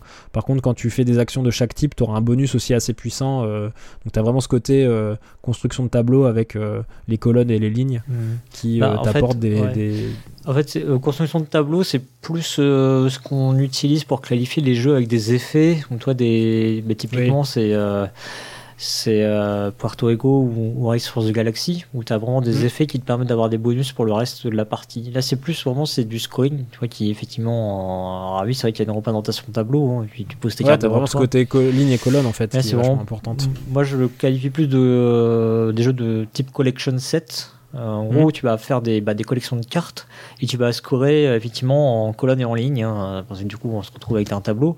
C'est-à-dire que euh, le jeu tend à te dire il faut que tu te spécialises et en même temps, le jeu il te dit hey, il faut que tu te diversifies. Donc, ça, Ouais. c'est euh, typique du collection set et euh, c'est. Bon, c'est des façons de, sc- de scorer. Enfin, moi, j'ai, moi, j'ai du mal avec le collection set. En général, j'aime pas. Euh, Ah. Parce que Bah Après, je- là, tu scores pas vraiment sur tes lignes. hein. Ça, les lignes, ça rapporte des, des avantages. oui, c'est vrai. Oui. mais Tu- le scoring se fait vraiment que sur les colonnes et les pièces. Oui, mais sur le côté incitation en tout cas. Mais c'est vrai que tu as raison, ça, Oui. ça score pas dans, les, dans les deux sens. ouais. Bah, D'ailleurs, dans Mm. la même journée, j'ai joué à Elysium, qui a aussi euh, Ouais. quelque part ce côté, tu vois, où il te dit, hey, il faut que tu te spécialises dans un en colonne ou en ligne. Alors, Mm. pour le coup, dans Elysium, tu les, tu les, comment, tu ne les poses pas comme ça. Mais euh, il y a ce côté où il faut que tu fasses euh, genre que des familles avec les mêmes chiffres ou que des familles avec des chiffres différents. C'est ce principe-là euh, avec lequel j'ai souvent un peu du mal parce que c'est une espèce de facilité, je trouve, quelque part pour me dire, euh, pour euh, essayer de rendre le. pour poser du dilemme dans le jeu, tu vois. Hmm. Bon, Ouais, euh, tout à fait. c'est un avis assez personnel pour le coup. Oui, je, enfin, en, en y pensant comme ça, je, je pensais à Wingspan aussi, où il y a ce système de tableau euh, horizontal, vertical. Euh, ouais, mais bah, Wingspan, pour le coup, c'est du euh, vrai tableau building parce que tu gagnes vraiment des effets. Euh, toi, tu as vraiment des effets sur les cartes, alors que euh, le Collection Set, c'est vraiment, euh, c'est vraiment l'aspect score. Je marque en faisant des colonnes et en faisant des lignes, quoi. C'est, euh, on te dit euh, spécialise-toi et en même temps, euh, bah, euh, collection. Tu vois, faut que tu collectionnes des trucs différents ou tu collectionnes des trucs d'un même type. Faut que tu collectionnes les les fèves et en même temps, faut que tu collectionnes les cartes téléphoniques. Tu vois. Oui, oui, tout à fait. Alors sur, sur, la, sur la partie plutôt critique, ce que je trouve assez malin, enfin ce que, ce que j'aime bien sur le jeu, c'est que c'est un jeu qui est vraiment plutôt fluide et que et que cette il y, a y ce fameux âge intermédiaire, enfin le, le entre les deux âges, t'as pas comme tu peux l'avoir euh, dans certains jeux un scoring en fait qui bah, qui va pas qui va pas amener grand chose. T'as vraiment euh, t'as vraiment ce- ces bonus qui vont être distribués et Mhm. qui vont jouer sur la majorité. Sachant qu'en fait, dans le scoring final, il n'y a, que- il y a pas vraiment de système de majorité, il n'y a, que, euh, y a que un type de carte qui va jouer sur les majorités pour apporter des points bonus. Mais du coup, à l'âge intermédiaire, pour avoir les bonus, là, ça joue sur la majorité des cartes par type. Et donc, tu vois, ça, je trouve ça intéressant parce que euh, tu, dois un peu. euh, c'est des trucs que tu dois anticiper et. euh, et tes objectifs pour récupérer des bonus à l'âge intermédiaire va- vont pas forcément être les mêmes que tes objectifs finaux pour, pour faire des points.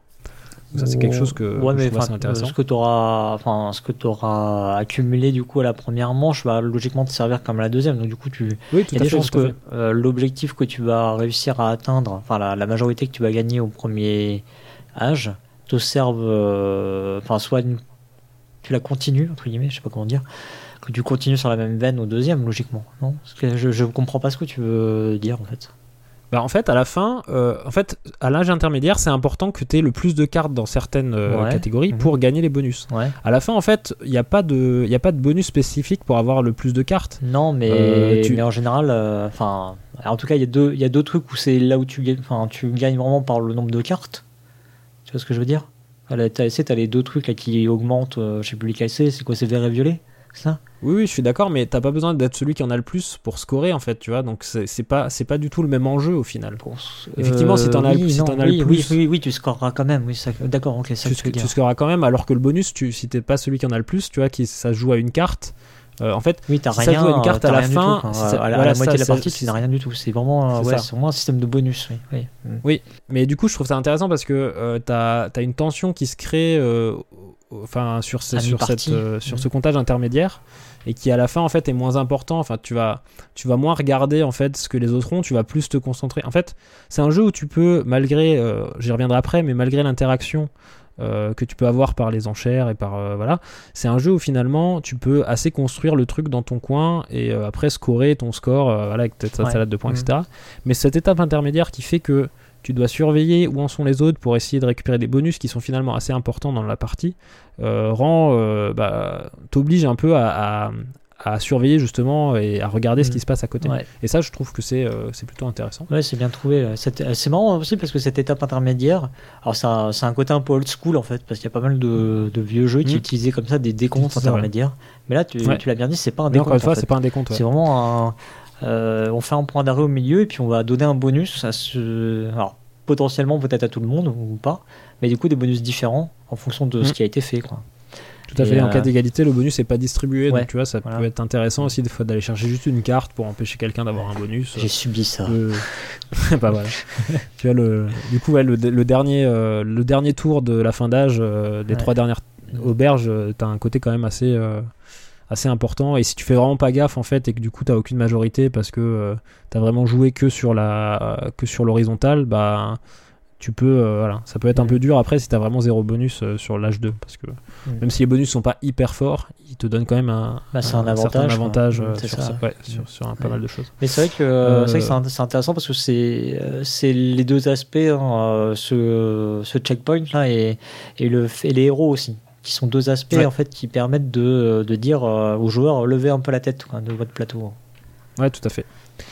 Euh, après, bon, la base est plutôt classique, mais ce système de coin building, en share building, euh, appelez-le comme vous voulez, je trouve assez intéressant et c'est. euh, alors, à ma connaissance, pareil, je, je suis pas une encyclopédie jeux de société, mais c'est quelque chose que j'ai pas ou peu vu en fait, euh, un système de d'enchères où tu vas vraiment euh, c'est, améliorer en fait euh, tes, tes ressources d'enchères. ouais, ce principe d'amélioration, en fait, Ouais. alors euh, ça peut s'apparenter à, à, à ce qu'on a par exemple dans merde, Mystic Veil, toi où tu as ton paquet de cartes.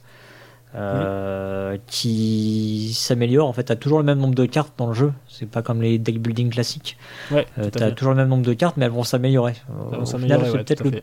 Truc qui s'en rapproche Ouais, ça se le rapproche plus. effectivement. mais j'ai le sentiment de connaître un truc où tu as ce principe comme ça de euh, j'additionne deux trucs et j'en prends un plus fort, tu vois, je- mais j'arrive pas à. J'arrive Ouais, pas bah, à ça me dit aussi vaguement quelque chose, mais c'est vrai que. En fait, quand tu réfléchis. Enfin, c'est toujours quand tu retombes dessus après que tu te dis, mais oui, mais. C'était euh, ça. Bah, on en fait, on, ce sera on- pour les on joue à commentaires. trop de jeux, on joue à trop de jeux différents. Du coup, euh, moi, j'ai du mal à me souvenir de qui, dans, dans quel jeu il y a quoi, tu vois. Ouais, non, bon, peu euh, non, mais on nous dira dans les commentaires. hein, tu prends Ouais, le truc, tu fais plus, plus, et pouf, ça fait un nouveau machin. Voilà. bon, ça, c'est une addition, quoi. Il y a plein de trucs, je pense. non, mais pas, non, mais pas juste ça. Là, effectivement, il y a vraiment cet aspect. ouais, ouais, bah, moi, le, ouais, le truc le plus proche pour moi, pour que, j'ai en tête en tout cas, c'est Mystic Veil où vraiment tu Ouais, améliores ton jeu. Euh, Mm. Mais il y a peut-être d'autres choses comme ça. Mais j'ai vraiment le sentiment qu'il y a qu'il doit y avoir un truc où tu as vraiment ce principe-là de euh, euh, je prends deux trucs que j'additionne et que j'améliore. Peut-être pas Ouais. avec euh, la même euh, la constance, tu vois, de, le pool constant, peut-être pas, je sais pas. Bon, Mm. on nous dira ça dans les commentaires. Tout à fait. Après, ce que j'aime bien aussi, finalement, le- le- ce- justement, cette mécanisme d'échange de pièces, il y a une petite subtilité parce qu'il y a une réserve de pièces euh, bah, pour récupérer les pièces de, de- de ces fameuses additions. Euh, je vous ai dit, le max c'est 25. Mm. Mais par contre, les pièces dans la réserve, euh, elles sont pas en quantité limitée dans chaque valeur. Et donc, il y a toute une mécanique aussi qui fait que si la valeur que tu devais prendre n'est pas disponible, tu prends la valeur au-dessus. Mm. Et des fois, en fonction de. Plus tu montes dans les, dans les valeurs, moins il y a de pièces. euh, Enfin, les, les, les valeurs les plus hautes, en fait, elles sont qu'en un, un seul exemplaire de pièces. Et du coup, comme ça, tu peux te retrouver, si tu as le bon timing ou si tu attends un peu que d'autres fassent des améliorations av- avant toi, tu peux te retrouver à devoir prendre un. un- par exemple un 15 et ne plus avoir de 15, ne plus avoir de 16, ne plus avoir de 17 et te retrouver avec un 18 ou un Mhm. 19. Ouais. Donc vraiment euh, vachement enfin augmenter l'amélioration euh, de ta pièce de départ. Donc il y a voilà, T'arrives Ça- euh, à jouer là-dessus? Parce qu'effectivement c'est ce que je me suis dit mais j'ai pas eu l'impression de pouvoir contrôler ce machin quand même. Eh ben, euh, ça dépend du, ça dépend un peu. Contextuel. euh, ouais, enfin et du, et du nombre de joueurs aussi, je pense. Euh, typiquement à 2 Ah, tu ouais. arrives assez peu à, à le faire. Par contre, à 3-4, ouais, je pense que. Enfin, j'ai essayé de- comme ça des, des- de me dire bon, j'attends un peu, peu. de- Tu vois, je fais pas. je- tu vois, généralement de faire l'échange à la troisième, à la troisième taverne plutôt qu'à la première.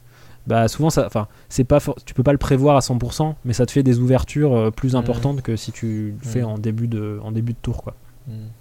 Bah ouais, ou alors euh, ouais, c'est là que ça devient contextuel parce que si en début de tour tu vois qu'il y a effectivement un trou dans les pièces, Oui. t'as peut-être intérêt à le faire tout de suite. Alors que y en fait, a parce qu'après aussi tu remets, euh, effectivement quand tu fais des échanges, tu re- enfin les pièces de valeur euh, que tu échanges, tu les remets aussi dans la réserve, donc Ouais. elles peuvent Mm. redevenir disponibles. Hmm, c'est ça, ouais. Euh, voilà pour ce qui pour ce que j'aime un peu moins dans le jeu. Alors c'est forcément inhérent à ce type de jeu et euh, c'est pas trop grave en soi, mais c'est très difficile en fait en cours de partie d'estimer euh, où en est chacun en fait. Enfin t'as pas de T'as pas de, de, de, de visuel et de compteur clair de Mhm. savoir, euh, ben, lui, c'est- que du feeling, quoi. Tu vois, t'as l'impression que lui est bien parti, et au final, euh, quand tu comptes les points à la fin, ben, c'est pas forcément. euh, Celui qu'on croyait qui a gagné, ouais. Voilà, l'ordre que tu crois au niveau de, de qui a gagné, qui, qui voilà. Ouais, pour le coup, j'ai le même, j'ai le même grief que toi. C'est. Ouais. ouais. Alors il y a quand même, euh, il y a quand même un bel effort de fait parce que je sais pas, enfin, tu l'aborderas peut-être dans la partie ergo, mais on peut en parler maintenant limite. Mais il Mm. y a quand même deux scorings qui sont très lisibles. Oui. Euh, sauf que effectivement, comme il y en a cinq, euh, voire euh, il y a aussi des pièces, tout ça, donc euh, du coup, euh, il faut additionner. Donc effectivement, tu t'arrêtes pas au milieu de partie Oui, pour additionner le les scores de tout le monde, tout les six niveaux de scoring pour Mm. te dire c'est lui qui est devant ou pas, quoi. Donc bon. Ouais. Quelque part, j'imagine que c'est un peu voulu, mais Après, t'as aussi des gens qui aiment bien avoir l'effet, euh, bah, justement, suspense, et euh, c'est seulement à la fin, voilà, euh, après le comptage de points, que tu sais qui, qui a gagné. Et ça, ça peut aussi éviter un peu des frustrations en cours de partie, de te dire, bah, je suis, tu vois, Mm. je suis, je suis mort, ou même si tu peux avoir la sensation des fois de dire, putain, c'est bon, il a récupéré euh, trois, trois bonus à la fin de l'âge 1, euh, ça va être compliqué, quoi. ouais, c'est sûr. Euh, si on parle un peu de thème, alors c'est clairement un jeu qui est très très mécanique. hein.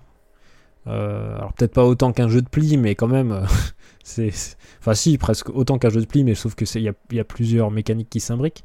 Mais donc c'est un, jeu qui est clairement clairement mécanique. Mais ils ont fait une intégration du thème qui est plutôt réussie pour ma part.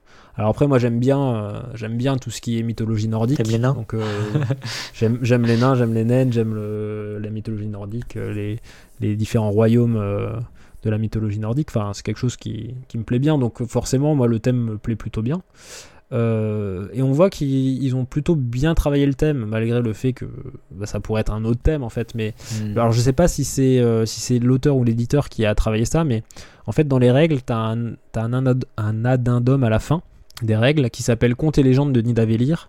Et en fait pour chaque héros, les 21 héros, et euh, pour chaque classe de type de, de personnage, tu as, euh, tu as des petits chapitres, euh, t'as presque 5 pages comme ça, hein, qui développent un peu l'histoire de chaque héros et Mhm, des différents types de cartes.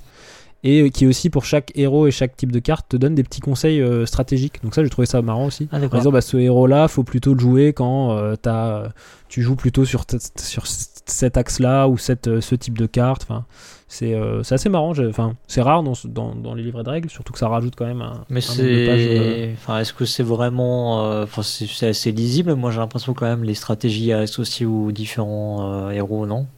Est-ce que ça apporte Oui, c'est assez vraiment quelque chose?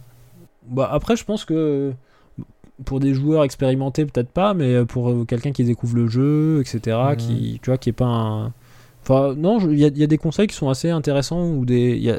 J'ai lu deux trois trucs où je me suis dit ah ouais c'est pas con, tu vois. Je, je, je- tu penses pas forcément à tout tout de suite quoi sur. euh, Ok. Mais oui, enfin c'est pas non plus des trucs euh, des trucs extraordinaires, Mhm. mais voilà le j'ai apprécié l'effort d'avoir déjà un petit truc narratif pour chacun des héros, tu vois. rien que ça, euh, c'est assez cool. Mhm.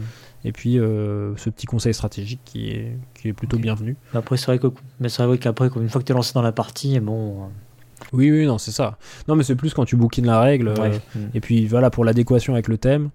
Encore une fois, c'est un jeu très mécanique où ils, ont, ils auraient pu mettre n'importe quel thème, mais il y a un petit effort supplémentaire pour te faire un peu euh, Hmm. bah, T'emmener dans l'univers. rentrer dedans, te mettre dans l'univers, voilà. Euh, Donc ça, j'ai trouvé ça pas mal. Euh, on en parlait un petit peu avant, mais sur l'interaction et les sensations provoquées, il y a, il y, a, il y a des fortes disparités déjà en fonction des configurations de joueurs. Sur le papier, c'est un jeu qui peut sembler euh, être à forte interaction, puisque tu as à la fois euh, les enchères, tu as à la fois les majorités, enfin, tu vois, quand, tu, quand on décrit le jeu, tu as l'impression que ça va être vraiment euh, le truc où tu vas vraiment te foutre sur la gueule, te faire des sales coups, etc. Mais en fait, c'est plutôt léger, c'est pas, c'est pas si présent que ça, c'est pas. euh, c'est pas si euh, important que ça, je pense. Ouais, parce que c'est vrai que tu as, cette sensation en fait de. Bah, déjà, quand tu fais trois enchères en même temps, euh, et puis tu perds pas. Je veux dire, tu, tu gagnes toujours un truc. Oui, même si c'est pas forcément carte, ton même si tu premier la choix, choisis quoi. pas. Tout à fait. Et, euh, et ben justement, cette, cette frustration en fait du choix, elle est encore moins présente à deux joueurs, parce qu'à deux joueurs en fait, c'est la même configuration euh, d'installation de cartes qu'à qu'à trois. Donc tu mets trois cartes. D'accord, ouais. Donc il y en a une qui est défaussée après par auberge. Donc à Ouais, deux joueurs, tu as toujours le choix parmi dernier, au moins euh, deux cartes. Donc euh, vraiment, ce- cette, cette tension et cette frustration du choix à deux joueurs, elle est, elle est quasiment absente. Et du coup, bah, ça, ça se bagarre, euh, ça se bagarre beaucoup moins sur les, sur les enchères, par exemple. Ah, ah. Je, je- enfin, là c'est pour parler du niveau de, de- de- d'interaction, mais on y reviendra sur les configurations parce que ça fait partie des différences notoires euh, entre les différentes euh, configurations. D'accord.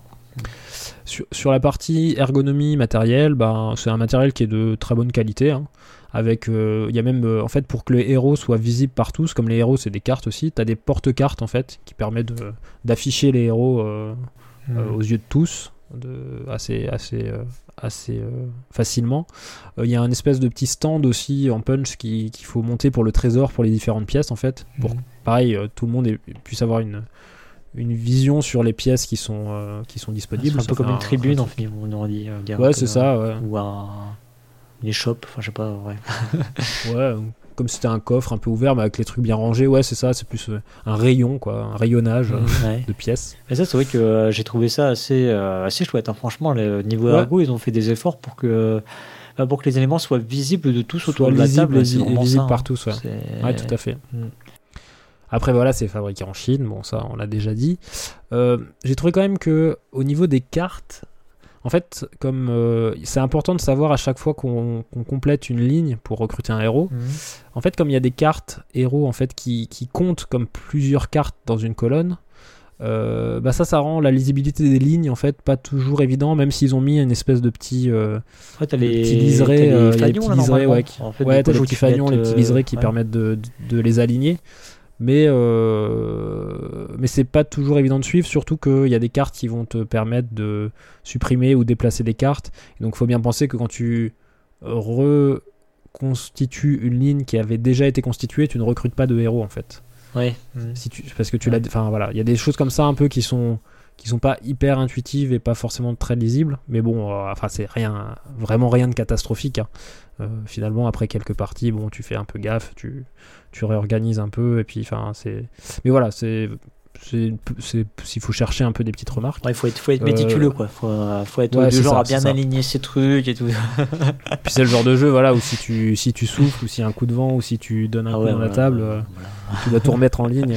Voilà, après, c'est- en vrai, c'est le problème de beaucoup de, de jeux Ouais, sur lesquels tu as, une sorte de plateau individuel, quoi, quelque part. ouais. Mm. Après, je l'ai dit, mais la règle, je la trouve. euh, Enfin, je l'ai dit, euh, déjà, il y, a- il y a un effort sur la règle, sur la dindome, etc.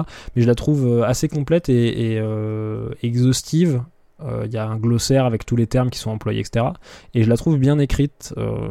alors, c'est vrai qu'on le signale pas habituellement, mais il y a des règles qui sont vraiment, franchement, compliquées et, et mal écrites. Euh, mais celle-là est, est plutôt très bien faite. Je crois que je l'avais dit aussi déjà pour euh, It's a Wonderful World que, que c'était des règles qui étaient bien écrites. Non, je le précise parce que c'est vrai que quand je le dis pas, généralement, c'est que bah, la règle est pas, est pas particulièrement facilement compréhensible. Il y a Mm. vraiment des règles qui sont des fois un peu, un peu tordues. Ouais. Ah bah, du coup, tiens, j'en Euh, j'en profite pour glisser que. Alors, du coup, j'ai pas relu la règle en français, euh, parce que du coup, il y a une De nouvelle de traduction Crew. pour euh, The Crew. Mais il y a quand même. C'est assez amusant parce qu'il y a quand même une vingtaine de pages de règles pour un jeu qui est Ouais. pas si compliqué que ça. Mais il y a beaucoup d'illustrations, il y a beaucoup de. D'exemples. Vraiment fait un effort. euh, je pense pour que ce soit compréhensible de quelqu'un qui n'a effectivement pas joué à la belote ou au tarot. Quoi. Tout à fait. Fin de la parenthèse. Pas de souci. Et bah, cette règle elle a aussi une particularité, euh, c'est qu'elle est écrite entièrement en écriture inclusive.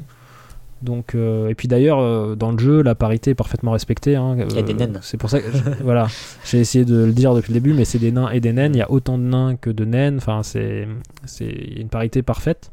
Après, l'écriture inclusive, moi, j'ai pas spécialement lu beaucoup de, de choses en écriture inclusive.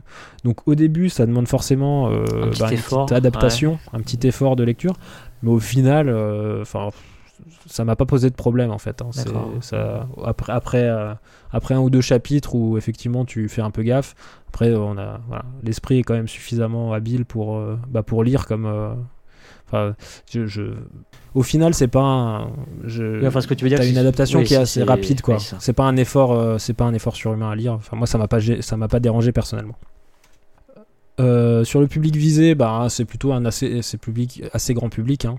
Euh, je le disais tout à l'heure, mais c'est un bon candidat, je pense, pour faire découvrir les jeux modernes. C'est des 10 ans, enfin voilà, c'est, vraiment accessible comme jeu, mais pas dénué d'intérêt, tu vois. C'est, accessible, mais pas non plus trop, euh, trop simpliste, j'ai envie de dire. Euh, sur les configurations au nombre de joueurs, alors je l'ai répété plusieurs fois et je vais un peu préciser, il y a des différences assez importantes en fonction des configurations de joueurs. En fait, à deux joueurs, je le disais, c'est la même configuration qu'à trois, donc il y a beaucoup moins de tension sur les choix et les enchères. Ouais. En fait, euh, bah, tu t'en fous un peu de perdre l'enchère parce que euh, souvent tu as quand même le choix parmi deux cartes qui vont plus ou moins te convenir, tu vois. Donc, euh, donc il y a pas du, enfin, c'est pas qu'il n'y en a pas du tout, mais il y a très peu de tension sur les enchères et du coup, on va beaucoup plus échanger des pièces, je trouve, à deux joueurs. Euh, parce que ben Ouais, tu peux te le permettre, tu peux quoi. mettre ta pièce zéro euh, tout le temps enfin tu peux te le permettre et du coup ça enfin, les parties que j'ai faites que j'ai fait à deux avec ma compagne c'était euh, c'était vraiment euh, bah, on, on allait on va beaucoup plus sur les pièces et on termine euh, avec des euh, 23 24 25 euh, beaucoup plus quoi Mm. on fait des plus gros scores sur les sur les pièces j'ai l'impression Ouais, d'accord. après le, le penchant à ça c'est que il faut faire enfin le bonus les bonus intermédiaires Ouais. comme on est que deux qui ça partagent doit- entre deux ça, ça peut être un peu couperé quoi Ouais. on a fait une partie encore, euh, je sais plus hier ou avant-hier, où euh, bah moi j'ai vraiment euh, optimisé et j'ai eu, je crois, 4 sur les 5 bonus. Ouais, t'as pas de limite. Et du quoi. coup, après, bah- Tu peux, tu peux te Non, non, choper tu les peux les- 6. tu peux tous les- tu peux tous les-. Alors normalement c'est, enfin je sais pas si c'est possible de tous les choper parce que normalement les autres jouent des cartes aussi. Oui, il y a forcément, Oui, euh, tu vois, même si, euh, euh, si ouais. elle, si ouais. elle joue, euh, même si elle se spécialise dans une seule couleur, c'est pas possible, Bah, je pense. ouais. Voilà, t'as une couleur que t'as pas. Et je pense pas que c'est soit possible de les avoir tous. Mais, mais voilà, j'en avais, euh, j'en ai eu trois ou quatre. Il y en a une qui était peut-être à égalité et puis euh, une, une autre qui est. Mais, mais finalement, ça donne quand même un, un sacré avantage. Et donc, faut être vigilant. Encore une fois, c'est voilà, c'est quelque chose. C'est pas, un- c'est pas, c'est pas un défaut. hein. Mais du coup, ça, ça force as joueurs à être t'en as eu vigilants 4 sur là-dessus. 5, tu dis ça? Ouais. Ouais, donc ouais, c'est. Oui, elle a dû vraiment se spécialiser, quoi. Oui, c'est ça. c'est Parce qu'effectivement, euh, enfin, mathématiquement, je pense pas que. bah, oui, 4 déjà, c'est le maximum. Oui. Et euh, ça doit être quand même. euh, ouais, J'aurais bien voulu voir la, la, tête, de, la tête des cartes, euh, enfin du tableau, pour voir comment tu avais réussi à Bah, faire ça. J'ai ouais. une photo du tableau à la fin, mais du coup, je l'ai pas pris. Non, je, non, je- mais je mettrai, je pense, ce qui servira à illustrer l'article. J'ai une photo du tableau vers la fin, donc c'est ça correspond pas du coup aux majorités qu'il y avait à l'âge intermédiaire. Enfin, au- au- Oui, euh, à la distribution entre les deux âges. Quoi. Ensuite, à 3 et 4 joueurs, je pense que c'est les configurations idéales. euh, parce que je pense que c'est pour ces configurations-là que le jeu a été designé en même temps. ouais. Euh, mais il y a quand même une différence assez notoire entre la configuration à 3 joueurs et à 4, c'est le nombre de tours. En fait, euh, ben, à 3 joueurs, comme je disais, en fait, tu vas distribuer le même nombre de cartes finalement qu'à 4. Ouais. Euh, sauf que du coup, tu vas avoir un tour de plus à 3 joueurs. Et du coup, euh, ben, du coup, potentiellement 6 cartes de plus posées euh, sur la partie. quoi. Hmm. Donc 6 cartes de plus, c'est vraiment pas négligeable parce Ah, c'est que le ça fait déjà ouais. éventuellement un héros de plus, tu vois, ça fait une ligne de plus, un héros de plus. Ouais. Et du coup, ça te permet de développer beaucoup plus ta stratégie. T'es plus posé, en fait, t'as plus le temps de, de voir venir et Mhm. de, de réfléchir à des stratégies. À 4 et à 5 aussi, ça va être beaucoup plus tendu en fait, parce que bah, la fin de la fin de l'âge- la fin de l'âge 1, il va arriver plus vite, t'as un tour de moins et trois cartes de moins. Et pareil pour la fin de l'âge 2, ça va être, il va y avoir un tempo qui est assez différent. Mhm. Et du coup, c'est finalement c'est des profils de partie qui euh, qui sont pas les mêmes. Hmm. Et à 5 joueurs, c'est pareil qu'à 4. c'est- Il y, a- il y a le même nombre de tours. En fait, tu vas rajouter des cartes spéciales 5 joueurs euh, dans le deck. C'est le seul euh, seule configuration où tu rajoutes des cartes dans le deck. Les autres configurations, c'est le même nombre de cartes. Et donc, tu as le même nombre de tours euh, qu'à 4, la même tension, pression sur, euh, sur le rythme de la partie. Mais euh, forcément, qui dit 5 dit euh, une baisse de contrôle, un peu plus de chaos, parce que tu as beaucoup plus d'égalité sur les enchères. Enfin, les égalités sur les enchères sont beaucoup plus fréquents. Ouais. Donc tu as cette, ce système de gemmes que tu échanges pour, pour les égalités voilà, qui arrivent plus souvent, et forcément un peu plus de difficulté à, prévoir ce qui va être pris par qui, enfin à observer les stratégies de chacun. Mm. Même si c'est pas une grosse différence entre 4 et 5, mais euh, voilà, il y a des petits détails qui font que bah, c'est plus chaotique et, moins. Euh, bah, il y a moins de contrôle à 5 mm. joueurs. Ça, me paraît assez logique. En tout cas, dans ma partie à 5, effectivement, bah, tu te retrouves très vite pas forcément avoir la carte que tu voulais quoi. Ça, c'est... ouais, c'est ça. Ouais. C'est pour ça que je conseille vraiment à 3 et 4. Vraiment à 3, c'est je pense que la configuration idéale si vous voulez avoir un peu de temps pour, euh, bah, pour développer votre jeu. Et puis à 4 si vous préférez des choses un peu plus tendues où faut faut pas traîner à, à mettre en place euh, sa stratégie. je me demande même du coup s'il n'y a pas des stratégies qui sont plus intéressantes à 3 qu'à 4 parce que tu sais comme il y a les c'est euh, bah, les vertes et les violettes là qui incrémentent euh, c'est lesquelles là qui. Les, vertes, les vertes, c'est au carré. Et les violettes, c'est euh, plus 3, plus 4, plus 5, plus 6, plus 7. C'est un incrément comme ça. Ok. Mais oui, celles-là, du coup, sont très fortes si t'en prends beaucoup, beaucoup. Et donc, euh, forcément, à 3 joueurs, tu peux potentiellement en prendre plus. Hmm. Mais après, voilà, tu peux te faire aussi contrer par les autres. Oui, jamais, bien sûr. mais voilà, tu peux développer un peu plus ce genre de stratégie. Euh, pas d'extension ou de contenu additionnel. Bon, il vient de sortir il n'y a pas longtemps. Je suis pas sûr qu'il y en aura, même si ça pourrait. En fait, il pourrait y avoir euh, des nouvelles catégories de cartes ou des nouveaux héros. Ouais, des effets de pièces, des machins comme ça. Voilà, ce genre de truc, mais je suis pas sûr que, enfin, que, que, le jeu en ait besoin. Il euh, n'y a pas de. Enfin, au niveau contrainte, il n'y en a pas, euh, si ce n'est que finalement le jeu, euh, c'est pas une grosse boîte, mais une fois étalé sur la table, mmh. avec le fameux petit rayon de pièces, les porte-cartes avec les héros, les tableaux de chacun, voilà, ça, et, les tavernes au milieu, c'est un jeu qui prend de la place sur la table. Il ne faut pas avoir une trop petite table. Et moi, je suis. D'ailleurs, je, je me suis fait la même réflexion, je suis absolument persuadé que la enfin bon, c'est pour, pour troller un peu, hein, mais euh, que l'ergonomie améliorée, quelque part, c'est pour gagner de la place sur la table. Euh, tu vois, ah bah sûrement, oui, oui, oui. Bah, oui si, tu enlèves, si tu enlèves ces trucs-là et que tu fais des tas de pièces et que les héros sont étalés sur la table, ouais, effectivement, tu, ça prend encore plus de place. Je sais pas si c'est enfin de l'œuf ou la poule, tu vois. Euh, est-ce que c'est euh, la recherche d'une meilleure ergonomie qui a fait qu'on a gagné de la place sur la table ou c'est la recherche de gagner de la place sur la table qui a fait aussi qu'on a gagné une meilleure ergonomie? Une meilleure ergonomie, ouais. Voilà. Je pense que il y a de ça. Il y a un truc. Voilà, j'arrive à la fin. Hein. je pense que on a, on, a, on a bien fait le tour. Moi, mon avis final, c'est que c'est un jeu plutôt, plutôt agréable et qui est assez passe-partout, dans le sens euh, positif du terme. Hein. c'est qu'il se sort facilement avec, je pense, euh, tous les profils de joueurs. Donc ça, c'est, plutôt bien. Encore une fois, il m'a pas, m'a pas ébloui. Enfin, c'est pas la révélation de l'année, mais euh, moi, il me, plaît bien. Je, le trouve efficace et je, je n'hésiterai pas à le recommander. Hmm. Bah, j'ai le même, euh, j'ai le même sentiment que toi. J'en attendais pas grand chose. Euh, en plus, quand on m'a parlé de Collection 7, alors j'ai fait ouais, bon, ok, laisse tomber. non, mais j'ai vraiment un problème avec ça. Euh, et puis finalement, en fait, c'est plaisant à jouer. En fait, c'est vraiment la, la, mécanique qui est plaisante à jouer. tu, c'est quand même valorisant tout le long de la partie. Tu, cherches, tu cherches à bah, effectivement, à faire euh, tes familles, euh, booster un peu. Euh, bon, tu, tu perds une enchère, c'est pas très grave. tu gagnes quand même quelque chose. Donc le, jeu, il te, il te, valorise quand même en tant que joueur. Du coup, il est plaisant C'est fluide, c'est pas punitif, ouais, tout à fait. Une bonne description. Bon, bah du coup, je refais un petit coup de fiche signalétique. Donc je vous ai parlé de Nidavellir, un jeu de Serge Lager, édité par Grrr Games, distribué par BlackRock Games. Euh, illustré par Jean-Marie Minguez. Euh, pour 2 à 5 joueurs à partir de 10 ans pour des parties d'environ 45 minutes. Euh, et normalement, c'est très bientôt disponible chez Philibert à 31,50€.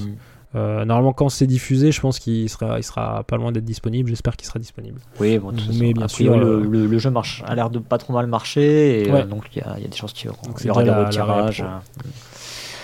Tout à fait. on vous met tous les liens de toute façon dans le billet. Bien, ça a l'air de bien se présenter.